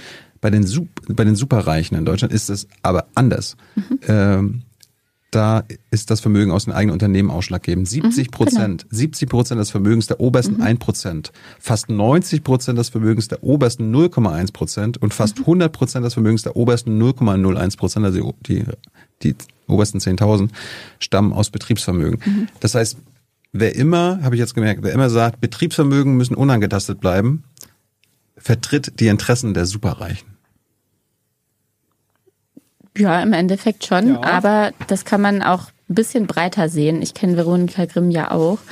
Und ich weiß, ist, was ist ihr, ja nicht nur sie, ist ich, ich nehme, ich nehme an, naja, aber es gibt ja zum Teil auch andere Gründe dafür, nämlich die Sorge, dass dann Unternehmen schließen müssen. Und die Sorge ist ja, wenn du das nicht mit diesen Stundungs- und ähm, und äh, Ratenzahlungsmöglichkeiten machst, ist die Sorge ja berechtigt. Hatte ich ja eben formuliert. Wenn du dann nicht zahlungsfähig bist mehr, dann kannst du im Endeffekt, würdest du essentielle Wirtschaftsunternehmen womöglich zur Schließung bringen. Ja. Aber ich hatte eben ja schon gesagt, meines Erachtens kann man das umgehen. Ja, das ist äh, falsch, muss man mal ganz klar so sagen. Es ist falsch, weil es ja nicht eine Frage davon ist, besteht das Unternehmen weiter oder nicht, sondern wem gehört das Unternehmen? Liquidität bedeutet ja, man hat Anteil irgendwo dran und den Anteil muss man in Geld umwandeln, um die Steuer in Geld zu zahlen. Wenn man also das Unternehmen, wenn ein Betriebsanteil besteuern muss und darauf einen gewissen Geldteil errichten muss und man muss deshalb seinen Betriebsanteil verkaufen, dann ist der Betrieb ja nicht weg, sondern er gehört wem anders. Also der Anteil verändert sich. Und da kann man diverse Sachen machen. Ja, da kann man äh, zum Beispiel äh, Wirtschaftsdemokratie äh, dann als äh, dann äh, drüber fördern. Man kann äh, sagen, der Staat unterhält die äh, erhält die Beteiligung sozusagen, äh, die dann abgestottert werden kann. Aber der Betrieb bleibt ja weiter erhalten. Ja, das Argument, dass die Steuer den Betrieb zerstört, weil derjenige, dem es gehört, der Steuern zahlen muss, ist wirklich ein Logikfehler. Es ist ein Logikfehler. Der Anteil wechselt. Es ist nicht so, dass das Geschäftsmodell des Betriebes dann kaputt ist. Das ist aber ein wichtiger Unterschied. Ein ganz wichtiger Unterschied. Bei Aktienunternehmen ist besonders klar. Ja, dann gibt jemand die Aktien ab an wen anders, kriegt dafür Geld, bezahlt seine Steuern und gut ist. Ja, äh, das macht BMW, VW, wem auch immer ist halt dann ziemlich peng, wer die Aktien hält. Wenn man das über die Zeit sehr stark streckt und eben mit dieser Investitionsregel macht, und das wäre eigentlich ein Kompromiss, gegen den man meines Erachtens nichts haben müsste. Zum Schluss ganz kurz ähm, zwei Meldungen. Wir sind auch fast beim Schluss. Äh, eine letzte Stelle aus dem äh, Interview machen wir noch. Und zwar geht es um die Deutsche Post. Äh, das war interessant. Tilo hat gefragt, Deutsche Post. Dividenden ausschütten diesmal macht fetten, äh, fetten Gewinn und äh, schüttet fette Dividende aus. Dabei, das hatten wir im Wirtschaftsbriefing, hat doch der Geschäftsführer gesagt, äh, groß geklagt, oh, liebe Bundesregierung, wir müssen immer noch 80 Prozent der Briefe am nächsten Tag zustellen. Das schaffen wir nicht. Ja, äh, wir haben im Moment ganz viel Krankenstand und zu wenig Personal und das ist alles so teuer und das geht alles nicht. Und da fragt sich die natürlich, wie kann das sein? Dividenden ausschütten, fettes Auslandsgeschäft machen, die Aktionäre glücklich machen, aber kein Geld, um Personal einzustellen. Katharina Beck hat darauf eine interessante Antwort. War nicht so viel wie letztes Jahr, weil die Corona-Pandemie hat nicht so viele Patienten in Krankenhäuser gebracht. Äh, ich freue mich auch, dass die Post, die Deutsche Post, äh, Rekorddividenden auszahlen kann, obwohl unsere Post kaum noch zugestellt wird. Äh, und Darf ich einmal kurz was zum Thema? Die schlechte Postzustellung war außerdem ein Grund, warum die Auslieferung von der neue Wirtschaftskrieg, mein neues Buch, ewig gedauert hat. Hat irgendwie anderthalb Wochen oder so gedauert, bis das überall angekommen ist. Ich leide sozusagen unter der Deutschen Post. Oder wir alle, alle, die das Buch bestellt haben. Dividenden sagen. Ähm, Klar. Die Post hat ja hat die auch Kurzarbeitergeld bekommen? Ich habe, wie gesagt, das ist nicht im Finanzbereich und. Das weiß ich nicht, aber ich merke, ich merke halt, was die Post, äh, also die kommt ihren Aufgaben, ihren gesetzlichen Aufgaben noch nicht mal hier hinterher in Deutschland, aber mhm denen geht es immer so gut, dass sie Was ich mich halt gerade so ein bisschen frage, also bist du grundsätzlich gegen Gewinnausschüttung? Ich bin, ich. Also Dividenden mein, ist ja sozusagen. Generell den Journalisten zu fragen, wogegen er ist, äh, macht ja bei so einem Interview auch schon mal nicht so viel Sinn, weil es ja gar nicht um Tilos Meinung geht. Du hast Geld bekommen Nein, von mein, Eigenkapital und zahlst dann deinen Aktionären Geld aus. Und ich höre gerade so ein bisschen raus, dass Dividendenauszahlung per se schlecht ist? Wenn, wenn ein Unternehmen auf Staatshilfe angewiesen mhm. ist. Ja, aber Fresenius und Post nee, haben das gemacht? Das war, nee, das war, das war jetzt nur nebenbei. Mhm. Also, dass man mit gesund. Aber es wirkte so, als ob das doof ist, dass die Dividenden zahlen. Naja, wenn, also ich, ich finde es halt problematisch, wenn ein Gesundheitskonzern äh, Geld aus dem Gesundheitssystem abschöpft das, und äh, Dividenden zahlt. Aber bei der Deutschen Post beispielsweise, wir alle könnten dort auch Aktionäre sein und würden dann auch davon profitieren. Bei dem Gesund bei der Deutschen Post könnten wir alle Aktionäre sein und dann davon profitieren. Also ist doch gar kein Problem, dass die ihrer Aufgabe nicht nachkommt, die ja außerdem eine öffentliche Daseinsleistung auch irgendwie ist. Postinfrastruktur, Briefinfrastruktur extrem relevant. Deswegen hat die Bundesnetzagentur da als staatliche Behörde einen Blick drauf. Klaus Müller, äh, ehemaliger Verbraucherschützer, den kennen wir jetzt alle als obersten Gassparkommissar. Äh, der sagt, nee, Deutsche Post, äh, nicht hier meckern, dass ihr 80% der Briefe am nächsten Tag zustellen müsst, sondern sorgt dafür, dass die Qualität vernünftig ist. Wenn der Staat überhaupt was macht, dann guckt er, dass die Verbraucherrechte besser eingehalten werden können, denn was ihr macht, ist wichtig. Da werden Vertragsdokumente verschickt, ähm, Rechnungen verschickt. Das ist wichtig für Vert unsere Wirtschaft. Unsere Wirtschaft braucht Verträge, unsere Wirtschaft braucht solche Dokumente. Also macht mal gefälligst euren Job. Katharina, Be Katharina Becks Antwort. Wir könnten doch alle Aktionäre sein, dann könnten wir doch eigentlich glücklich über diese Dividenden sein. Ja? Das ist die eine Seite. Die andere Seite ist, dass wir ja das gar nicht alle sein können.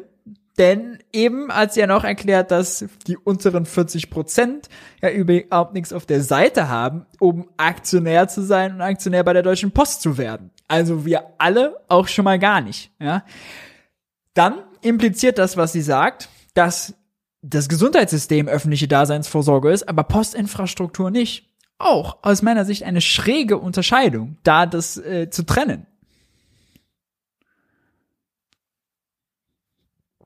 Gesundheitssektor, ich ja. weiß nicht, ob wir die Zeit noch haben, äh, da Nein. bin ich für einen grundsätzlichen Systemwandel, weil das ist Daseinsvorsorge und ob das überhaupt den Prinzipien des Kapitalismus, jetzt verwende ich das doch nochmal, äh, unterworfen sein sollte, da wage ich das zu bezweifeln tatsächlich. Ich frage mich nur, wenn die Post Rekordgewinne macht und Dividenden ausschütten kann, warum stellen sie da nicht doppelt so viele Leute ein, die unsere Briefe und Pakete mhm.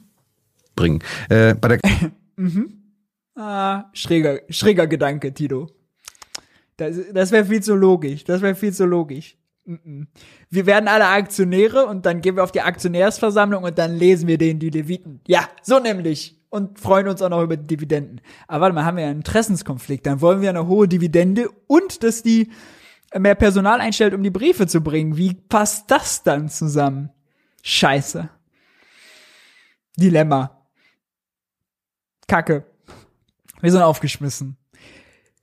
Wir kommen kurz nach elf zum Ende. Ihr wisst, am Ende gibt's immer noch mal einen flotten Teil, äh, an dem Zeit ist für naive Fragen. Wenn ihr Fragen habt zu dem, was wir hier besprochen haben, allgemein naive Fragen zum Thema Wirtschaft, Haushalt, Finanzen, dann haut die gerne jetzt in den Chat. Ähm, dann äh, beantworte ich die gerne. In der Zwischenzeit sei nochmal darauf hingewiesen, jung und naiv. All die Formate, die wir anbieten, gibt's nur dank eurer Unterstützung. Jetzt eingeblendet seht ihr, wie ihr Jung und Naiv unterstützen könnt. Sonst auch Details in der Videobeschreibung. Bei Unterstützung ab 20 Euro landet ihr mit eurem Namen im Abspann eines jeden Videos und äh, werdet so äh, gewürdigt. Der Dank des ganzen Jung und Naiv-Teams ist euch aber sicher. So, also Fragen gerne äh, jetzt in äh, den Chat hauen, wenn ihr Fragen mitgebracht habt. Wir wechseln die Ansicht. So, zack.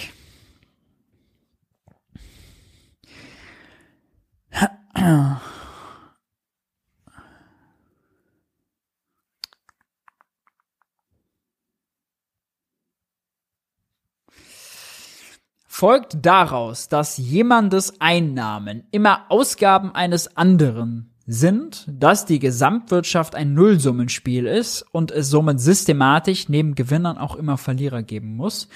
Nein, daraus folgt, äh, also realwirtschaftlich ja schon nicht, denn was wir real produzieren, ist ja sozusagen all die sagen wir mal so, unser Lebensstand hängt äh, davon ab, alles, was wir produzieren im Inland, was wir kaufen aus dem Ausland, das macht den Stapel größer, minus dessen, was wir ans Ausland verkaufen. Exporte machen es kleiner. Das ist sozusagen der Güterkuchen, den wir dann haben, den wir konsumieren können. Und der Güterkuchen wird umso größer, ähm, je größer die Nachfrage ist und Einnahmen minus Ausgaben ähm, bestimmen natürlich darüber, äh, wie viel, wie häufig nachgefragt wird. Ähm, Einnahmen, Ausgaben ist eher sozusagen finanziell zu betrachten, unabhängig jetzt von äh, realen äh, Gütern.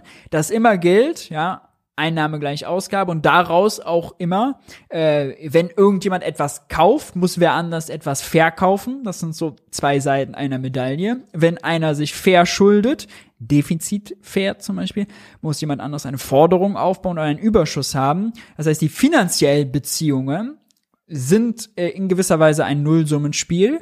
Ja? Ähm, jede Forderung entspricht äh, einer Schuld. Ja? Geld kommt immer irgendwo her, fließt irgendwo und fließt irgendwo hin. Aber das sagt noch nichts darüber aus, wie viele Güter und Dienstleistungen wir produzieren. Ja. Ähm, das ist, glaube ich, wichtig.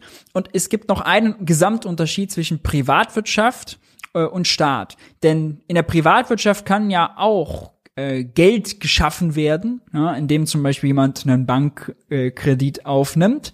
Äh, das ist aber sozusagen damit schafft er die Privatwirtschaft für sich als Gesamtes kein Netto-Finanzvermögen.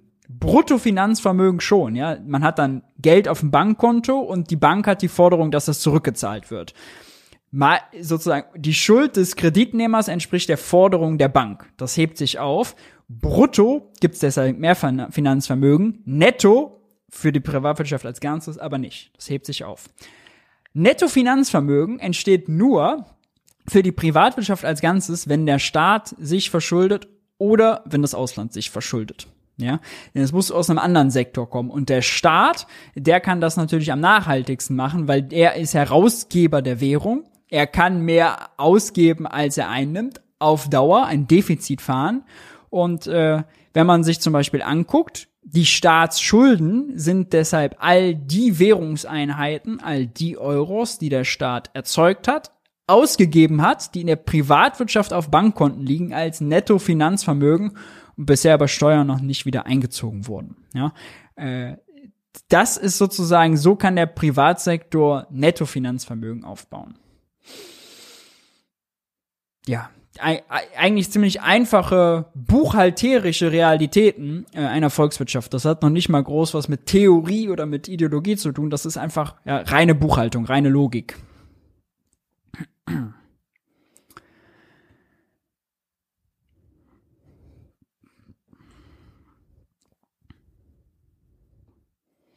Müssen wir bald äh, bis 70 arbeiten oder 42 Stunden die Woche? eigentlich, äh, sagen wir mal, aus realwirtschaftlicher Notwendigkeit nicht unbedingt. Ähm, aber es könnte sein, dass das äh, politisch on vogue ist, äh, das nach hinten zu schieben, das Renteneintrittsalter und die Arbeitszeit zu erhöhen. Das Rentenproblem äh, hängt ja damit häufig zusammen, ja, da wird gesagt, oh, das ist zu teuer, die ganzen Rentner zu bezahlen. Auch das Rentenproblem passt so ein bisschen zu dem Punkt vorher, den ich gerade gemacht habe, ist aber kein originäres Finanzproblem, das Rentenproblem ist ein realwirtschaftliches Problem, ein Ressourcenproblem. Produzieren wir mit weniger Erwerbstätigen noch genug Güter und Dienstleistungen für die Gesamtgesellschaft, wenn in der Gesamtgesellschaft es weniger Erwerbstätige und mehr Nicht-Erwerbstätige gibt. Also dann vor allem Rentner, die konsumieren, aber nicht produzieren. Dafür gibt es zwei Hebel. Wir müssen so produktiv wie möglich sein, damit jeder einzelne Erwerbstätige so viel wie möglich Güter und Dienstleistungen produziert für sich und die Gesellschaft. Und wir müssen alle Erwerbstätigen, die wir haben, möglichst nutzen. Also Vollbeschäftigung erreichen, volle Auslastung, um den realen Güterkuchen so groß wie möglich zu machen. Das ist jetzt nur die ökonomische Logik dahinter. Äh, da kann man natürlich noch die ökologische mit reinnehmen und sagen, welche Güter produzieren wir denn eigentlich und unter welchen Bedingungen und Regeln produzieren wir. Um halt möglichst wenig Emissionen zum Beispiel äh, dabei äh, zu emittieren. Ne? Ähm, aber es hat nichts damit zu tun, können wir genug Euros erzeugen, genug Bankguthaben erzeugen, damit die Rentner sich was leisten können. Weil leisten können sie sich am Ende sowieso nur reale Güter und Dienstleistungen. Ne? Das kann man nur essen. Bankguthaben kann man nicht essen.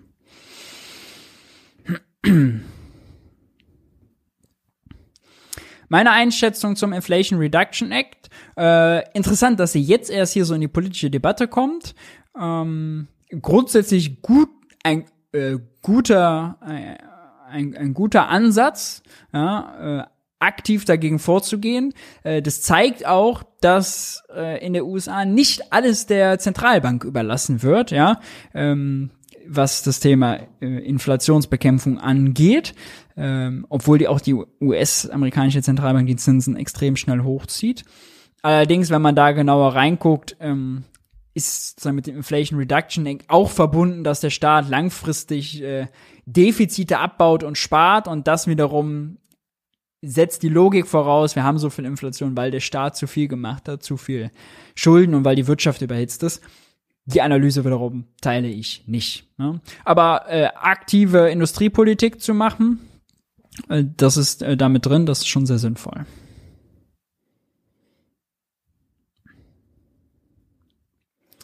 Eine Frage, wenn der Staat Schulden macht, um öffentliche Infrastruktur zu finanzieren, dadurch der Schuldenstand steigt, steigen dann damit auch nicht die Zinszahlungen.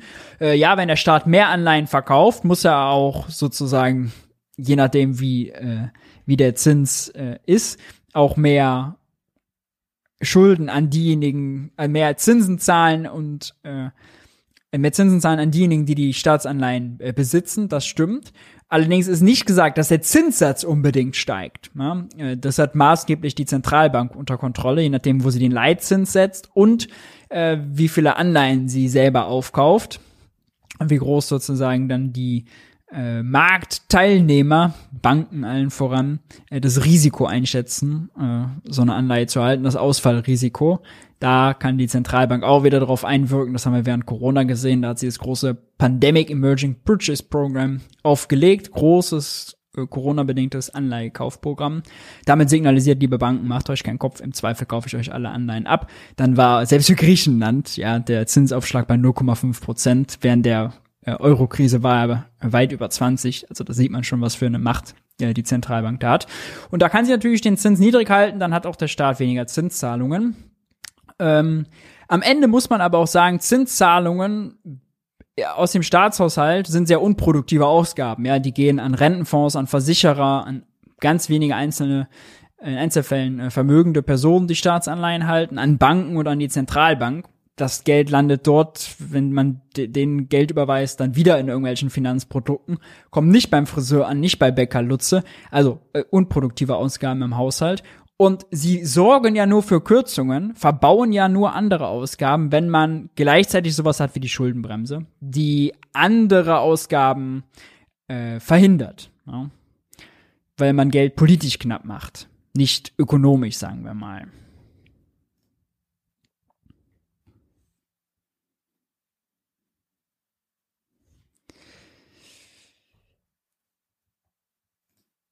Welche drei WirtschaftspolitikerInnen findest du inspirierend und modern? Äh, also ich äh, muss tatsächlich sagen, dass ich äh, äh schon finde, dass zum Beispiel Robert Habeck, ähm, der der Wirtschaftsminister ist, äh, dass der äh, schon einen sehr interessanten, also schon viel Schwung reinbringt, der auch ökonomisch viel mehr erklärt und auch alte eingefahrene Pfade verlässt. Ja, äh, das äh, finde ich schon sehr gut. Drei Stück aus der aktuellen Regierung zu finden, äh, ist glaube ich schwierig, was allgemein daran liegt, dass Wirtschaftspolitik in Deutschland gar nicht äh, so fortschrittlich äh, ist. Mm. Ja, äh, da wird's dann auch schon schwer, wenn man jetzt sich mal nur auf die anguckt, die tatsächlich also äh, Regierungsmitglieder sind. Äh, auch weil ja da Wirtschaftspolitik sonst nicht so groß geschrieben wird. Ja. So, machen wir noch eine letzte Frage. Dum, dum, dum, Was hat der Niedriglohnsektor für makroökonomische Einflüsse? Ist es eher gut oder eher schlecht für den Staat? Nun, Niedriglohn Niedriglohnsektor ist sehr schön für die Exportindustrie. Deswegen hat Deutschland zum Beispiel einen äh, fetten Exportüberschuss aufgebaut. Es ist sehr schlecht für die heimische, die Binnenwirtschaft, denn die Binnenwirtschaft hat ja folgendes Problem. Äh, die Binnenwirtschaft hat das Problem, dass sie äh, für sie Löhne nicht nur Kostenfaktor sind, sondern auch Nachfrage. Ja, äh, entscheiden über das Einkommen der Leute und der Bäcker und der Friseur sind davon abhängig, dass die Leute Geld in der Tasche haben, eben um zum Bäcker und zum Friseur zu gehen. Deswegen haben sie einen sehr großen Einfluss äh, darauf, wie die Wirtschaft läuft. Sie haben außerdem einen sehr großen Einfluss auf die Inflationsrate. Die war in Deutschland sehr lange sehr gering, zum Beispiel nach der Agenda 2010, weil man die Löhne gedrückt hat. Löhne oder Inflationsrate hängen sehr eng mit äh, Lohnstückkosten zusammen. Das ist Löhne im Verhältnis zur Produktivität. Deswegen, also kurze Antwort wäre ja, hat äh, großen Einfluss. Ja. Gut. Sehr schön. Wir sind über zwei Stunden. Das reicht doch. Belassen wir es dabei. Ich danke euch, äh, dass ihr am Start wart. Lasst gern ein Like da, wenn euch äh, der Stream gefallen hat. Äh, Kritik, Anmerkungen, Fragen gerne in die Kommentare hauen. Wir sehen uns wieder am kommenden Montag, gewohnter Tag, gewohnte Zeit. Bis dahin, haltet die Ohren steif. Wer Junge Naiv im Oktober unterstützt habt, seht ihr jetzt im Abspann. Bis dahin. Ciao, ciao.